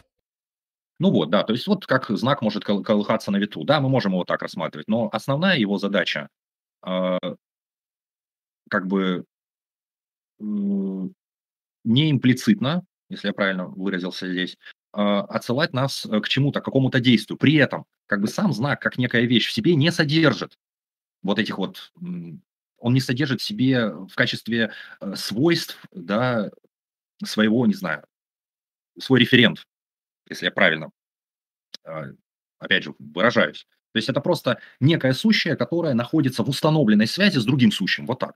Или, например, с каким-то действием, которое необходимо сделать. Там, например, э, там зеленый, красный сигнал э, светофора, да. То есть э, у, у Гуссерля там похожим образом это рассматривается. То есть э, сам по себе вот зеленый, красный сигнал ничего не значит. Но он существует как знак для того, чтобы, уже по Хайдегеру, наверное, отослать нас к другому сущему. То есть э, заявить нам о вот взаимосвязи, об э, взаимоотсылании э, сущих друг к другу. Вот прежде всего, о чем этот параграф, по крайней мере, как я это понимаю. Э, При этом интересно то, как, э, ну, вот Хайдегер описывает, как нечто может э, стать знаком, да, то есть нечто может стать знаком, исходя из того, что оно уже подручное. Там, например, может ветер, там, южный или северный ветер может означать для нас какую-то погоду через какое-то время, да, ветер для нас своего рода, станов- своего рода подручен, э, и он одновременно есть знак и есть вот некая подручная, которая как бы намекает нас на то, что вот, например, там будут дожди, нам нужно там сеять, допустим. Вот. Э, Таким образом, э, складывается следующее вот троякое отношение между вот отсыланием и знаком. То есть, первое, указывание как возможная конкретизация для чего-то годности, э, фундирование в структуре средства вообще. Его для того, чтобы. То есть я, если я правильно понял, если правильно понял, э, здесь имеется в виду, так, сейчас, подождите, это то, а, да-да-да, это то, вот. А, то есть, грубо говоря, молоток, э, знак того, что он молоток и надо забивать.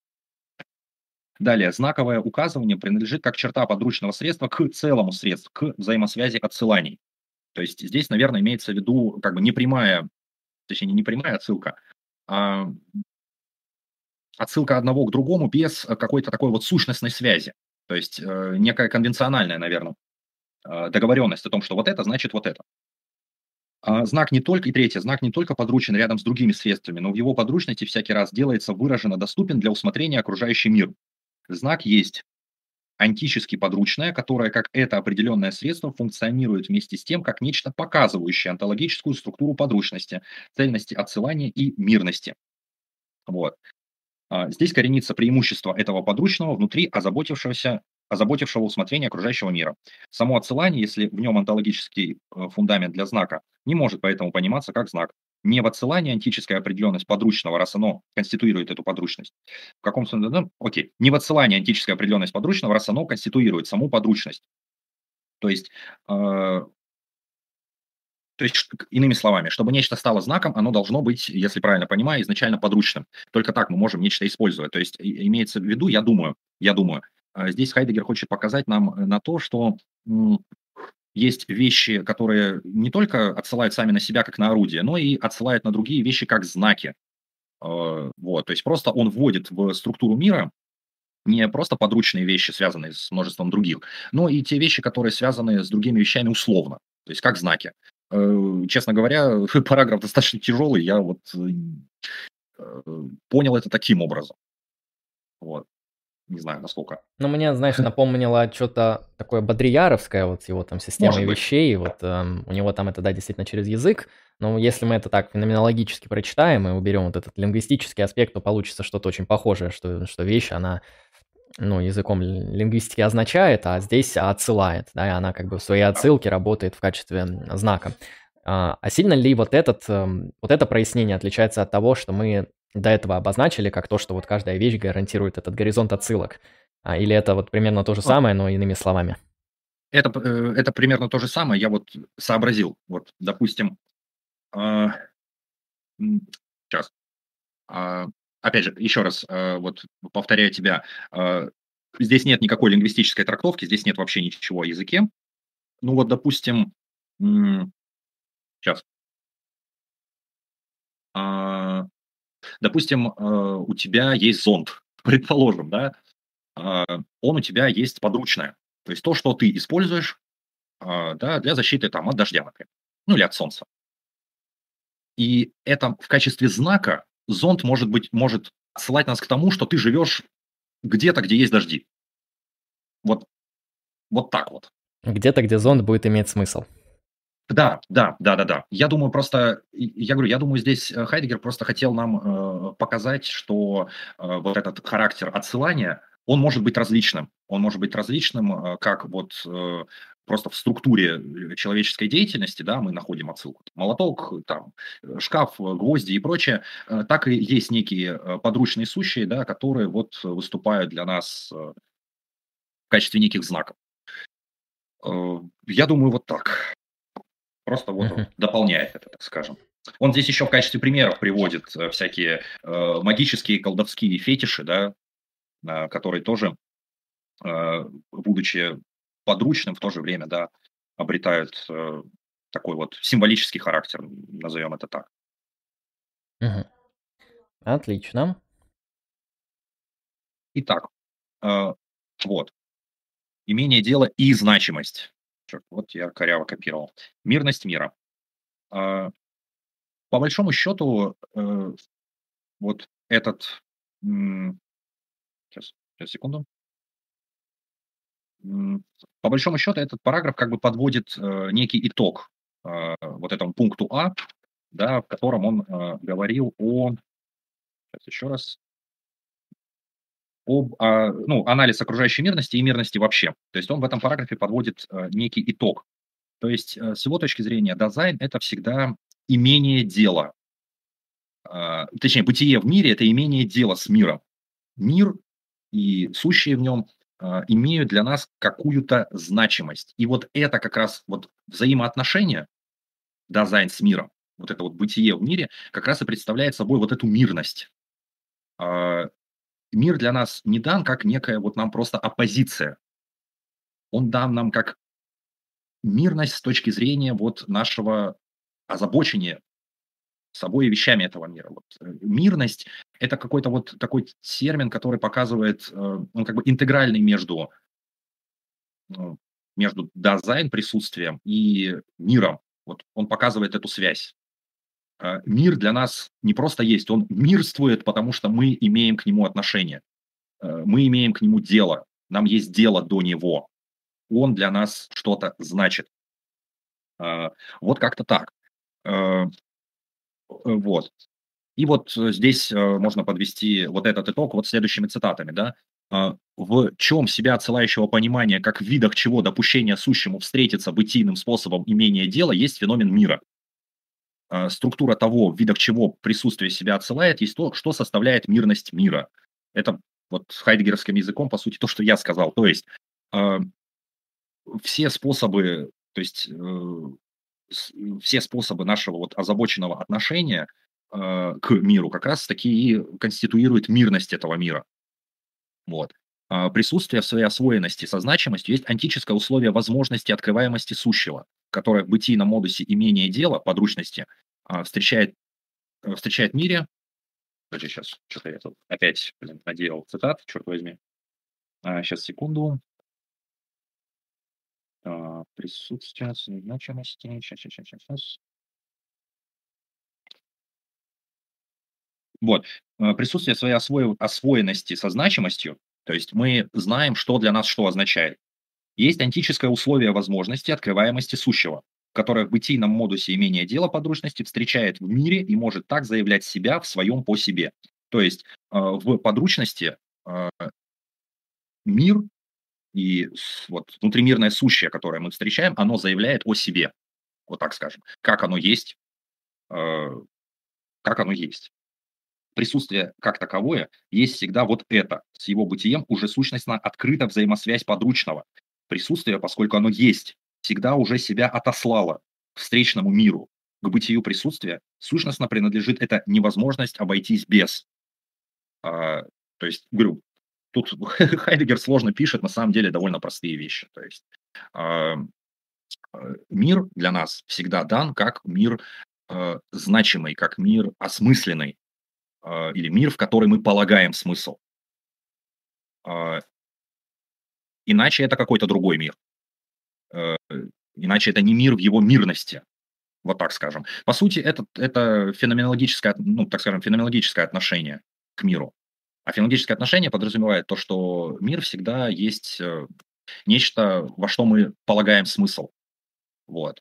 А, По Гуссерлю мир есть совокупность предметов возможного опыта. То есть, а опыт по Гуссерлю, это э, у Гуссерля опыт понимается максимально широко. То есть опыт это все то, э, ну, что как-то, не знаю, если по Хайдегеру задевает нас. А если нас что-то задевает, значит, мы вкладываем в это смысл. Вот. По сути, то, что для нас бессмысленно, а ну вот по- по- помыслите то, чего вы вообще не знаете, чего никогда не видели, да, но оно не имеет для вас никакого смысла. Вы это незнакомое увидите, вы будете пытаться положить в него смысл. Там, вы увидите незнакомую зверушку, вы будете пытаться налагать в нее смысл в соответствии, например, с аналогией, в соответствии со зверушками, которых вы видели до этого, например. Или вы будете полагать, на- влагать в него смысл, типа, ой, нифига, как там, как там, Шварценеггер положил смысл хищника, типа, да ты урод, э, ugly motherfucker. Вот, то есть он к нему так вот или иначе соотносится. И вот, говорю, в феноменологии мир есть только как э, вот потенциальность смысла, как некая э, вот потенциальная, сейчас, как некий, как потенциальный опыт, короче, как все то, во что мы можем вложить смысл. Вот так. И вот э, Хайдегер здесь просто, он, видимо, пытается отойти от э, вот гуссерлевского, ну, как это сказать, не знаю, может быть, когнитивизма, что ли, потому что Гуссер всегда говорил о э, там, мире, о смысле вот в контексте познания да, вот в таком гносеологическом больше э, ключе. Э, Хайдегер это просто поворачивает в инструментальную сторону, э, и на самом деле э, здесь э, феноменологическая интерпретация того и другого не отличается. Просто Гуссер говорит о познании, а Хайдегер о...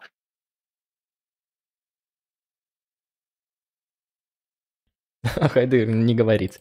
Э, Сергей вылетел. Сейчас, сейчас мы его дождемся. Да, просто в какой-то момент, знаете, сложность текста усилилась настолько, и непонимание возросло настолько, что я это просто потерялся, и мне от этого стало максимально иронично самого себя. Сейчас Сергей перезайдет, вернется. Я пока посмотрю, что тут в чате интересного. Так, вроде, вроде Так. вернулся. Да, слышу. Э, Дискорд перезапустился, как это часто Да, бывает. бывает. Камеру не вижу пока. А, сейчас я, может быть, не включил. Сейчас, секундочку. Откроем. Так, где тут у меня? Так, как-то. Ага. Да, прервало на сравнении Хайдегера с Гуссерлем. Да, э, еще раз, то есть э, Гуссерль просто, когда говорит э, вот о мире, о смысле, здесь, скорее всего, речь идет ну, вот о, ну, о познании, короче, прежде всего. Гуссерль мыслил больше такой с гносеологической точки зрения, вот с познавательным, с точки зрения познавательного отношения к миру. Хайдегер делает то же самое, но через инструментальное отношение. И, в принципе, здесь, э, мне кажется, нет каких-то таких глобальных различий между одним и другим. Здесь просто нужно понимать, что еще в феноменологических интерпретациях Аристотеля, вот если помним, э, Хайдегер говорил, что э, вот у Аристотеля совершеннейшая жизнь, которую стоит вот изучать, осваивать, это вот этот биостеоретикос.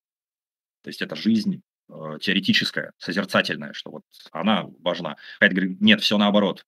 Интерпретацию нужно проводить из, э, вот, из фактичности, из чистой вот этой вот э, жизни не, не, не, созерца, не созерцающего субъекта, да, а, а вот с точки зрения обычной жизни, пользования там орудий труда, там усредненности и так далее. Вот. Он действительно делает поворот от теоретического в пользу практического. Вот. А Гуссерль больше на почве теории стоит, а, если можно так выразиться, конечно. Окей. Так. Ну вот можем пойти э, дальше. Здесь я уже кратенько так Угу, хорошо. пр- пробегусь э, по вот пункту Б и В. Э, пункт Б– это, э, по сути, критика э, картезианского представления о мире, как о, как о пространстве, как о res extensa. С точки зрения Хайдегера, вот он, он считает так, что как бы эм, то есть разделение да, на вещь мыслящую и вещь протяженную, оно э, не совсем удачно, не совсем корректно. Ну, про мыслящую вещь он не говорит, э, если говорить про вещь э, протяженную, то есть как нечто противоположное вещи мыслящей, как нечто обладающее вот этой вот той самой протяженностью, и как потом будет как некое вот такое абсолютное, да, трехмерное там, или может кого-то уже потом четырехмерное пространство. А, И с точки зрения Декарта, ну, пост, или, ну, все, что после Декарта, да, вот э, с точки зрения математического естествознания, да, у нас есть просто некое пространство, которое наполнено э, протяженными вещами, и они вот как-то вот вместе с собой э, соотносятся. А каким образом с этим соотносится там человек, как res cogitans, э, прояснено недостаточно. Или прояснено, как только что вот у нас есть нечто противоположное да, пространственным объектам, э, вещь мыслящая, и вот эти пространственные объекты в эту мыслящую вещь как-то складываются. Опять же, вспоминаем э, хайдегеровскую критику э, познания. А, И таким образом, э, ну, трактовать э, мир как субстанцию, э, как некую э, протяженную вещь, как э, чистое э, пространство, с его точки зрения, да, не совсем корректно, потому что э, не описан способ, да, вот представление, то есть, то есть происходит что после э, Декарта, да, просто постулирование некоего абсолютного пространства, в котором вот расположены э, так или иначе вещи, и затушевывается характер отношения, э, вот, да, Зайн пусть будет э, с миром и с вещами. Мир становится просто наличным, и не более того. То есть происходит попытка э, полностью вот преодолеть вот эту мирность мира, всю вот эту вот совокупность э, отношений э, Dasein с с миром. А, и так, сейчас, что здесь еще? А, Плюс э, пространство или там res вещь протяженная, мыслится как сотворенная, да, в отличие от э, несотворенного божественного, но, и, но нисколько не раскрывается характер да, этого бытия, да, то есть оно рассматривается лишь как наличного, не более того. Ну вот э, просто там, вспомним э, вот этот, э, как это, математический, э, идеальный, да, механистический вот этот универсум, да, науки нового времени. То есть вот у нас есть вот совокупность объектов, да, во Вселенной, они вот как-то там шестеренками какими-то заведены и так далее. Они вот есть такие, какие они есть. Наша задача просто их познать как субъект-объект. И вот когда-нибудь мы их все познаем, и будет все, все прекрасно и замечательно. А, И отсюда, собственно, и выстраивается вся нововременная наука, которая, несмотря на а, а, свои изменения да, в конце 19-го, в 20 веке, продолжает находиться вот в этой парадигме. И таким образом, да, а, и еще плюс, помимо того, что у нас есть просто наличное сущее, это наличное сущее начинает э, нами рассматриваться как просто, ну вот, некие сгустки совокупности свойств. А, При этом, э, как в разное время мы эти свойства по-разному там понимаем, да. Ну, одно дело физические свойства, потом мы начинаем полагать еще какие-то свойства, например, э, ценности. Э, И здесь Хайдегер так вот кидает камень в огород, да, неокантианцев. Э, ценности, говорит он, суть наличной определенности вещи. То есть мы просто для, налич... для наличного сущего придумываем новые какие-то характеристики. Э, ценность здесь э, выявляет не наше отношение к этому сущему. Мы просто это сущее как-то выстраиваем, иерархизируем, как бы ставим перед собой и как и как бы просто варьируем, так скажем.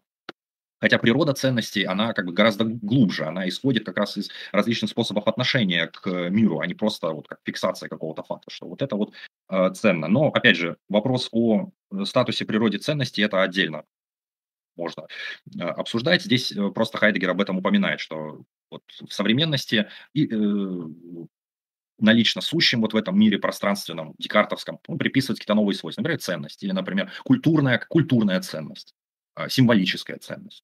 А, хотя на самом деле мы продолжаем к ним относиться как просто к наличным сущим, если мы мыслим а, в картезианской парадигме.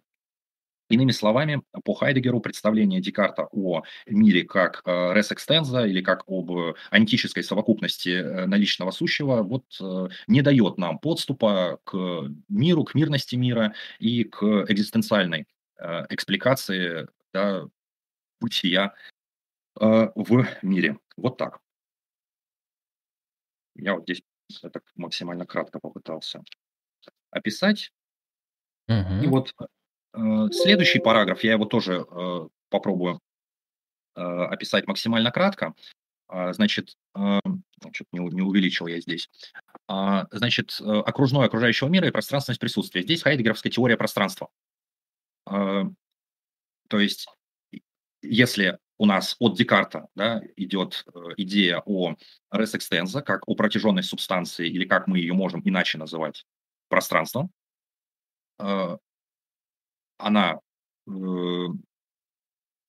но э, это учение о пространстве экзистенциально, так скажем, не проработано. И вот здесь э, Хайдегер предлагает свою э, интерпретацию вот э, феномена пространственности. Вот. Э, он считает, что э, пространство конституируется, исходя из нашего отношения с подручным, с внутримирно сущим. Э, то есть э, место есть всякий раз определенное туда-сюда принадлежности средства. То есть, э, грубо говоря, э, мы э, изначально, так скажем, вот, не знаю, нам нужен молоток, и мы смотрим, о, он там. Пошли, взяли. Мы не отмеряем, да, сколько вот до него там шагов, например. Или, например, мы не говорим, что до него там 2 метра, а мы говорим, он находится на другом столе. Да, или он находится в шкафу. То есть мы используем, мы используем пространственные не знаю, наименования или характеристики, э, точнее не так, мы используем пространственное наименование, мы используем э, слова, которые позволяют нам ориентироваться в пространстве э, до того, как мы начинаем это пространство как-то измерять или интерпретировать как трехмерное, да, мы же никогда не говорим, что вот там у меня там, книга третья в ряду, там, не, даже не книга третья, она вот, у нее такая вот координата, простите, в трехмерном пространстве. Или там Google Maps открываем. Да, да, да, через координ... Google карты. Я их никогда не умел читать. Вот.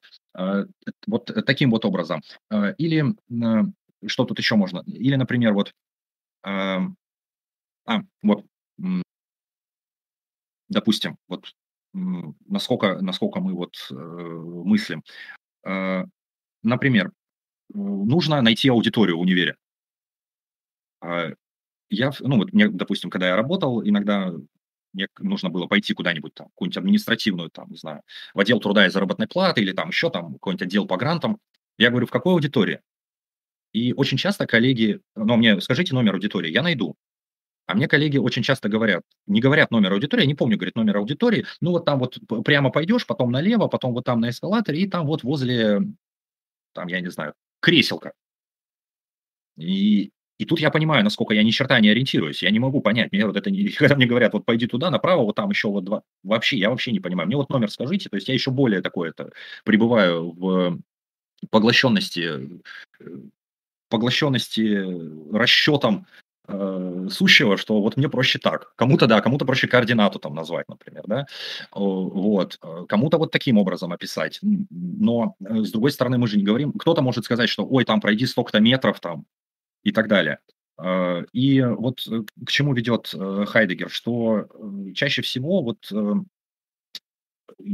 наше пространство конституируется из просто из вот определения места какого-то. И место это определяется через отношения с другими сущими.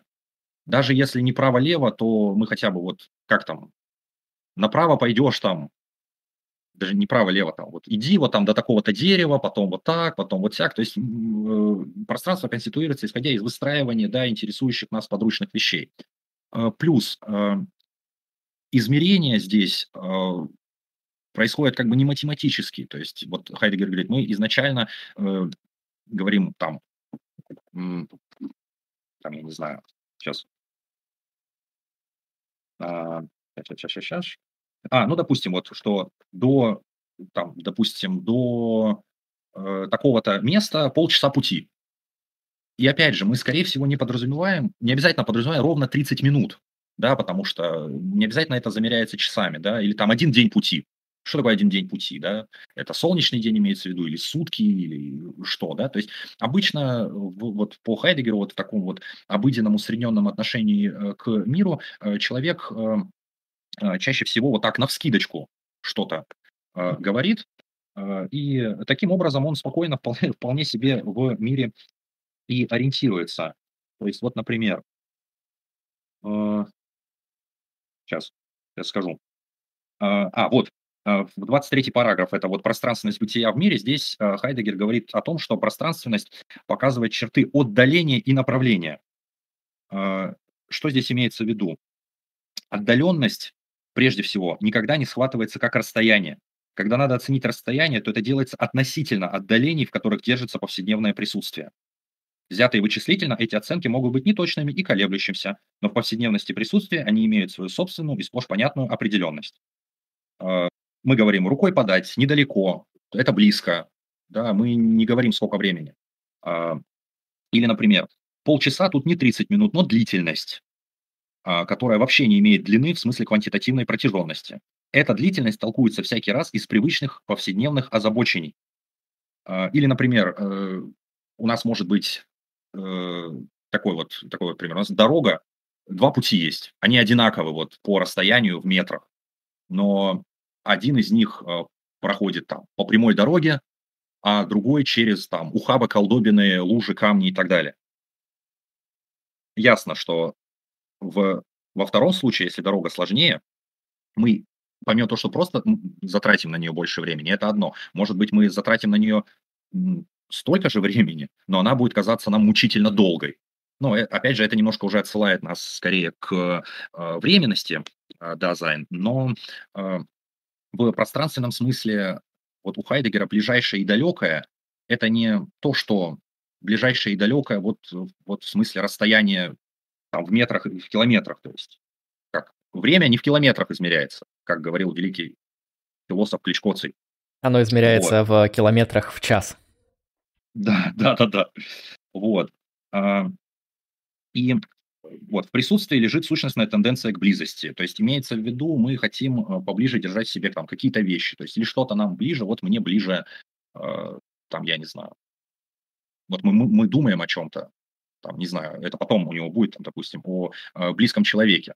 Он может быть за сотни тысяч километров, сотни тысяч, нет, далековато ему на Луну, вот, но он может быть за тысячи километров, но он для нас э, ближе, чем, там, не знаю, сосед по парте. Вот, вот что имеется в виду.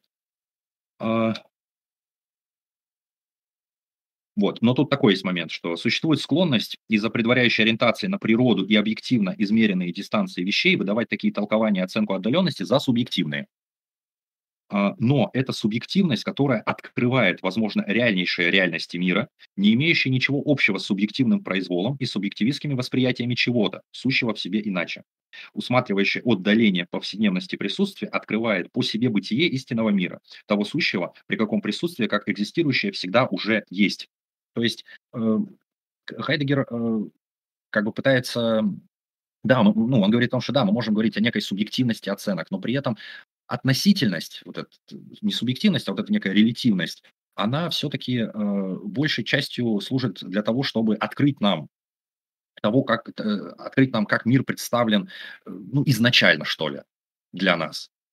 Э, и и еще вот один момент я здесь, э, выделил вблизи, да, то есть тут говорилось об отдалении и о направлении, да. Вблизи значит в круге ближайшего усмотренного подручного. То есть еще раз, то, что ближе, то, что, э, подручное, при этом не обязательно речь идет о, э, расстоянии в буквальном смысле.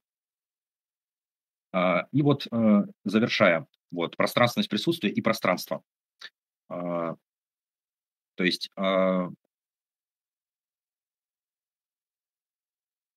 Пространство конституируется через э, места, через местоположение, через области, через, также через размещение вещей, допустим, вокруг а, нас.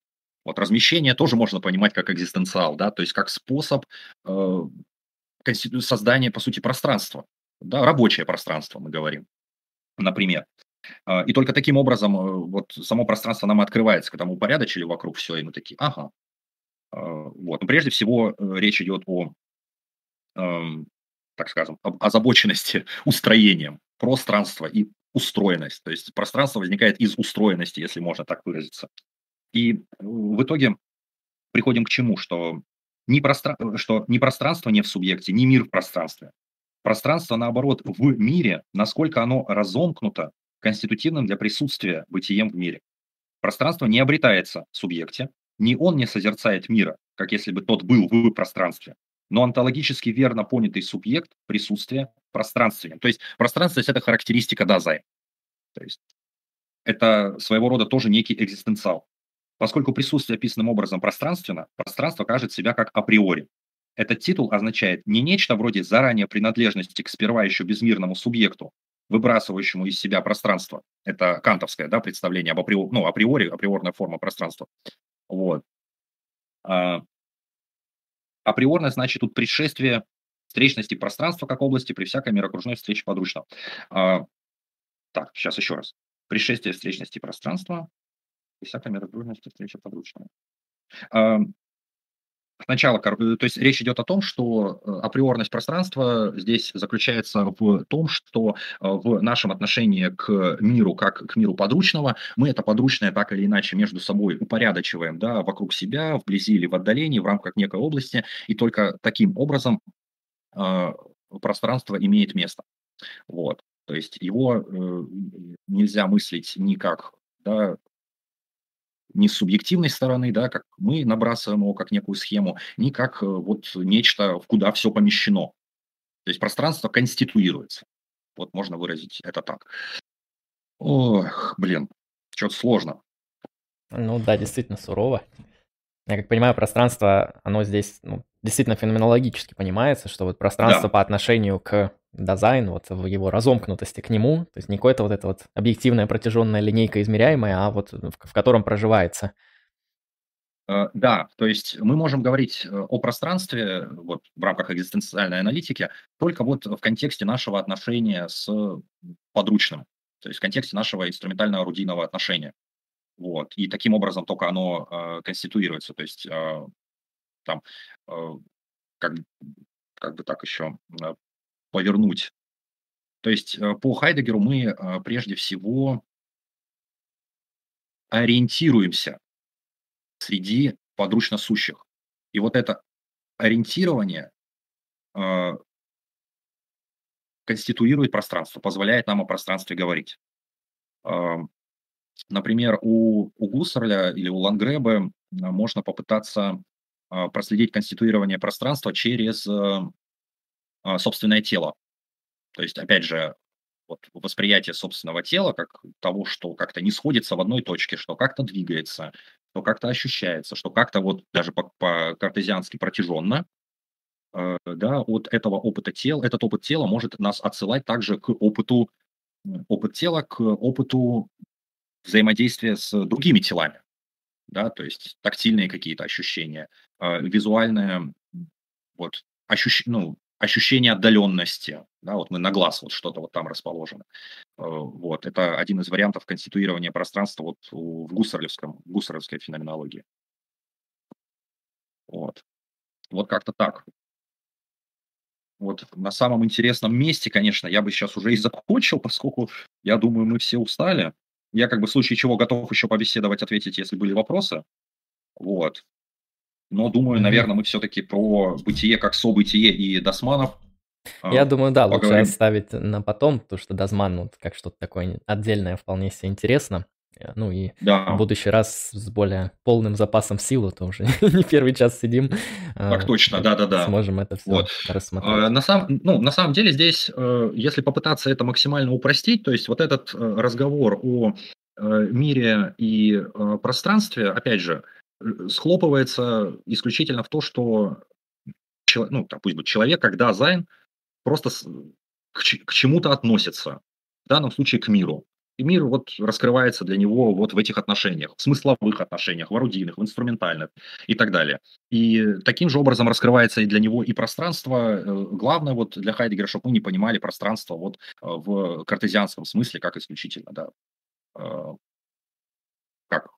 нечто, где все находится просто. Э, Вот так вот. Мгм. То есть мы, мысль довольно, мне кажется, довольно простая. Конечно, здесь можно потом э, развернуть это все. Вот, например, у э, Гастона Башляра есть э, книжка «Поэтика пространства» называется. Вот. Ну, там немножко о другом. А, вот. Но тоже он э, э, очень много внимания уделяет тому, что вот э, пространство тоже не в километрах измеряется, а в том, вот как далеко нам идти домой, как э, близок нам далекий человек, ну и все в таком духе, как в доме все расположено. Вот. Мы же как бы, ну, мы же обустраиваем квартиру, например. Мы же не просто, ой, диван, а, все поставил, а, и там шкаф, а, можно на диван его поставить, там пофиг. Мы же не просто это все в кучу складываем. Мы это так или иначе упорядочиваем, да, и это, по сути, создает пространство. Как там всякие дизайнеры делают. Они создают пространство. Вот. Можно даже вот такое вот, такой пример использовать. Ну да, в рамках феноменологии это вполне так понятно и допустимо.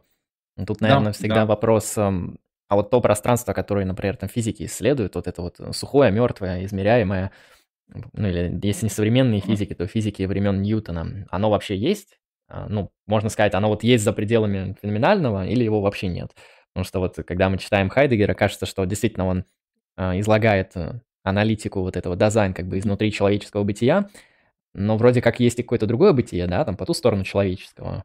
И вот Мгм. всегда, всегда вопрос, вот Хайдегеру, когда там в лоб ставят, говорят, вот, вот, вот наука доказала, это, это считается с вашей как-то системой, или оно выходит за, или вообще нет? А, Ну, э, наука как способ бытия в мире, да, принимающая сущее в его наличности, доказала и вполне себе может доказывать как бы что угодно, как угодно, и это прекрасно и замечательно. Мгм. Вот. Да, да, хороший Я, ответ. я, я думаю, я я думаю так. Ну, то есть, если пытаться, я вот, опять же, попробовать мысленный эксперимент. Вот я когда, вот как, как помыслить чистое пространство? М, Я впадаю в ступор. Вот. Как, ну, то есть, мы можем, мы можем попытаться его помыслить, кстати. А мы можем попытаться помыслить вакуум. Легко.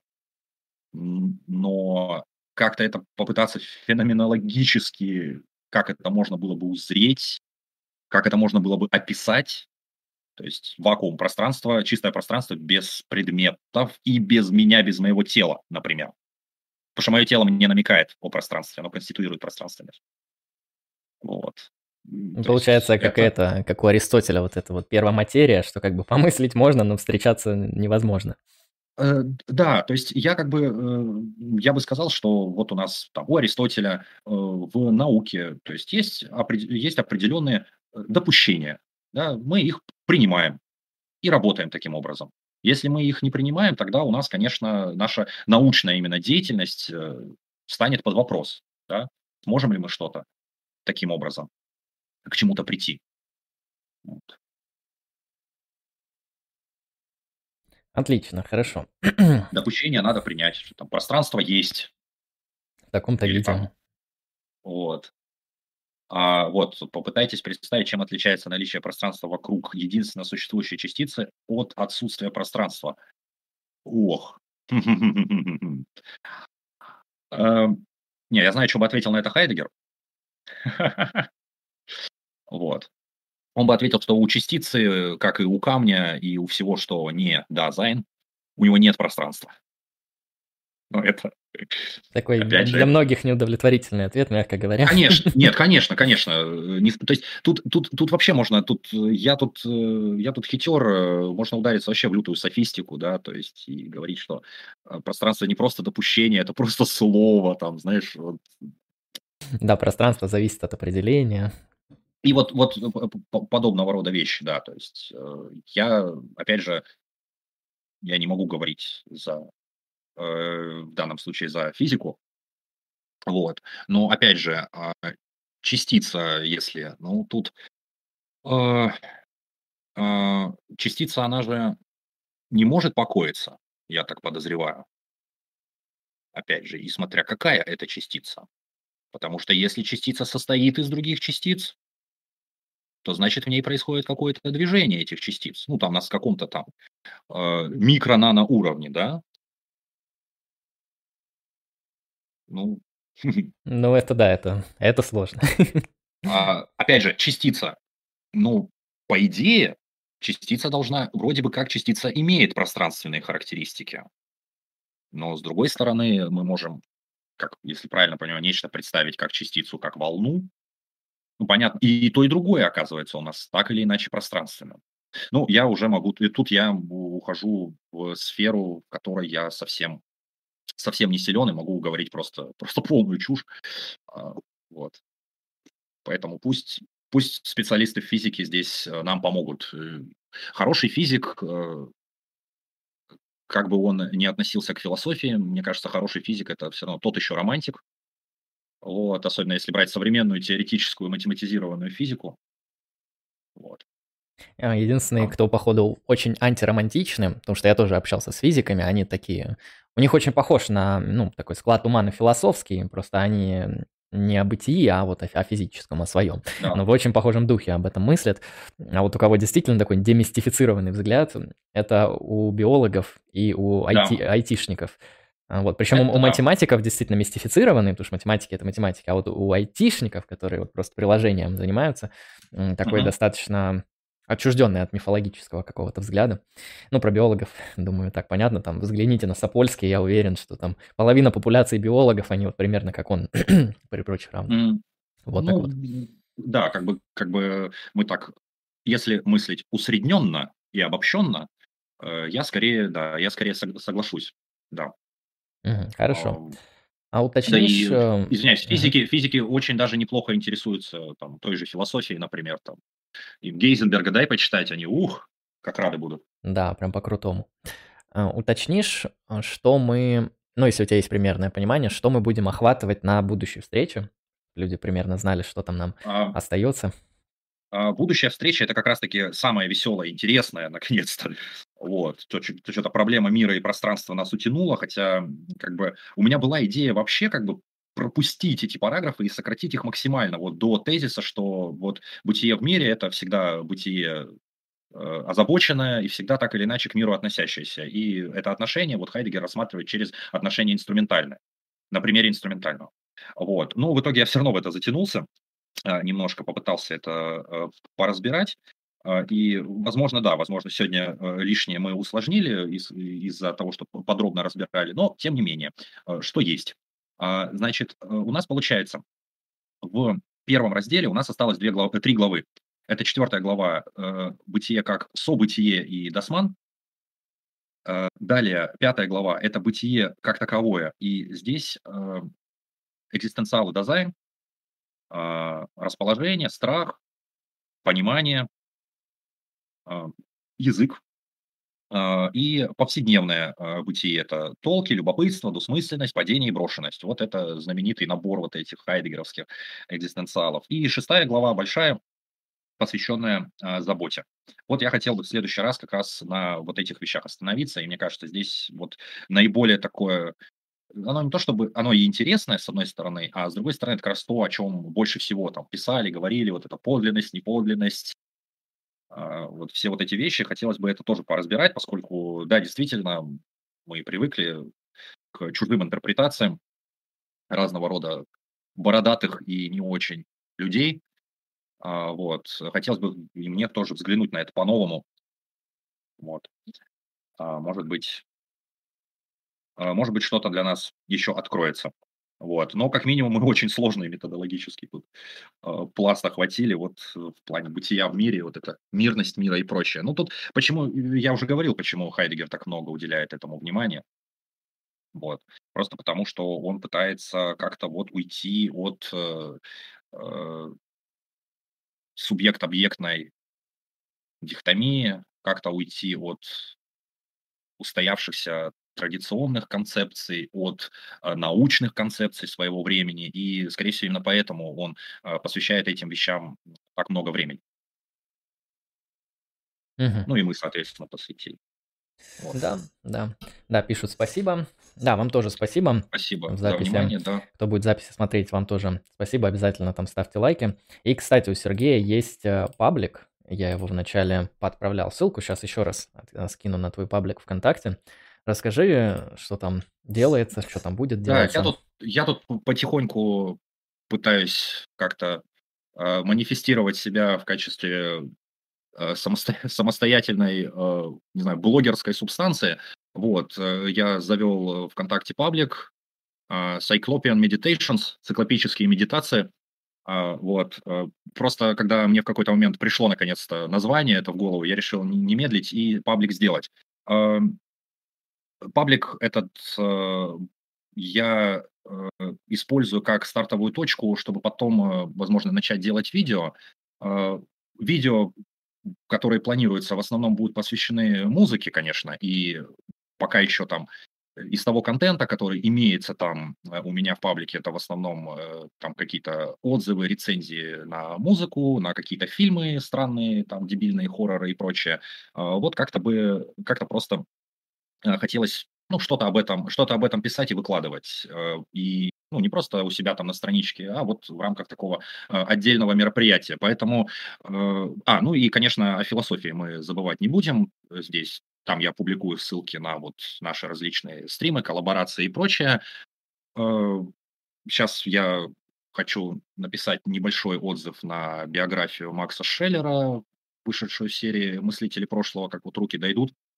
Еще про- просто куча музыки, о которой я хочу написать, еще вот про Шеллера, э, какие-то такие э, э, вещи. Э, В общем, подписывайтесь, контентом я это буду набивать. Если кому-то интересно там, там тяжелое экстремальное музло, ну, прежде всего, какие-то странные фильмы, вот там хорроры, не хорроры, где-то, может быть, что-то и посерьезнее напишу. В общем, вот делюсь, делюсь своими мыслями, соображениями. Вот так, короче. Кому интересно, подписывайтесь. Буду рад. Да, ссылку я отправил в описание, тоже сам подписался, а, поэтому исследуйте. Да, пожелаем Сергею удачи в продвижении медиатворчества, потому что Мгм. хороший, интересный контент– это всегда круто, особенно в интернете, потому что это, как знаешь, написал статью очень интересную, но ее прочитало 4 человека и все с твоей кафедры. И Ну так, к сожалению, так, к сожалению, выглядит большая часть академических работ. А, Вот, и в этом есть проблема. В интернете, конечно, поинтересней. Э, Ну, да, я еще так э, как-то захотел стимулировать э, печатательно-творческую деятельность э, путем э, смены, ну так, смены формы контента, да, вот есть статьи, есть, собственно, диссертация, и очень часто вот есть вдохновение написать что-то об этом, потому что я так подозреваю, что если бы вдруг я не стал тем, кем я стал, я, наверное, ушел бы в какую-нибудь публицистику разного толка. Вот. Не политическую, конечно, надеюсь, не дай бог, но вот э, такого плана вещи. Вот будем пробовать, будем пытаться, будем писать, стараться что-то публиковать. Это круто. Хорошо. Ну, тогда будем на сегодня заканчивать. Будем Всё, отправлять да. тебя спать, а то у тебя там уже там четвертый час ночи, наверное. Да, пора пятый, пятый, Пят- полпятого. Бедные люди. Ну, спасибо еще раз, Сергей, за эту Большое спасибо, третью спасибо часть. всем, кто смотрел, будет смотреть. Все, успехов. Да. Удачи тебе, пока, хороших снов, Всё. удачи. И мы тоже на этом будем заканчивать. Спасибо всем, кто присутствовал на трансляции. Благодарю, кто это смотрит в записи. С вами был канал Like Strike Philosophy. Конкретно я, ведущий Андрей Лемон. И сегодня Сергей Левшин аж три часа рассказывал нам про Хайдегера, про сложного философа Хайдегера. Успели добраться до Дасман. И четвертая встреча, которая будет пока что неизвестно когда, но будет, вы увидите. Она начнется с анализа того, что такое Дасман, как там понимать самость и что такое забота. Но это будет в будущем. Надеюсь, доживем. Всем удачи, всем пока, хорошего настроения.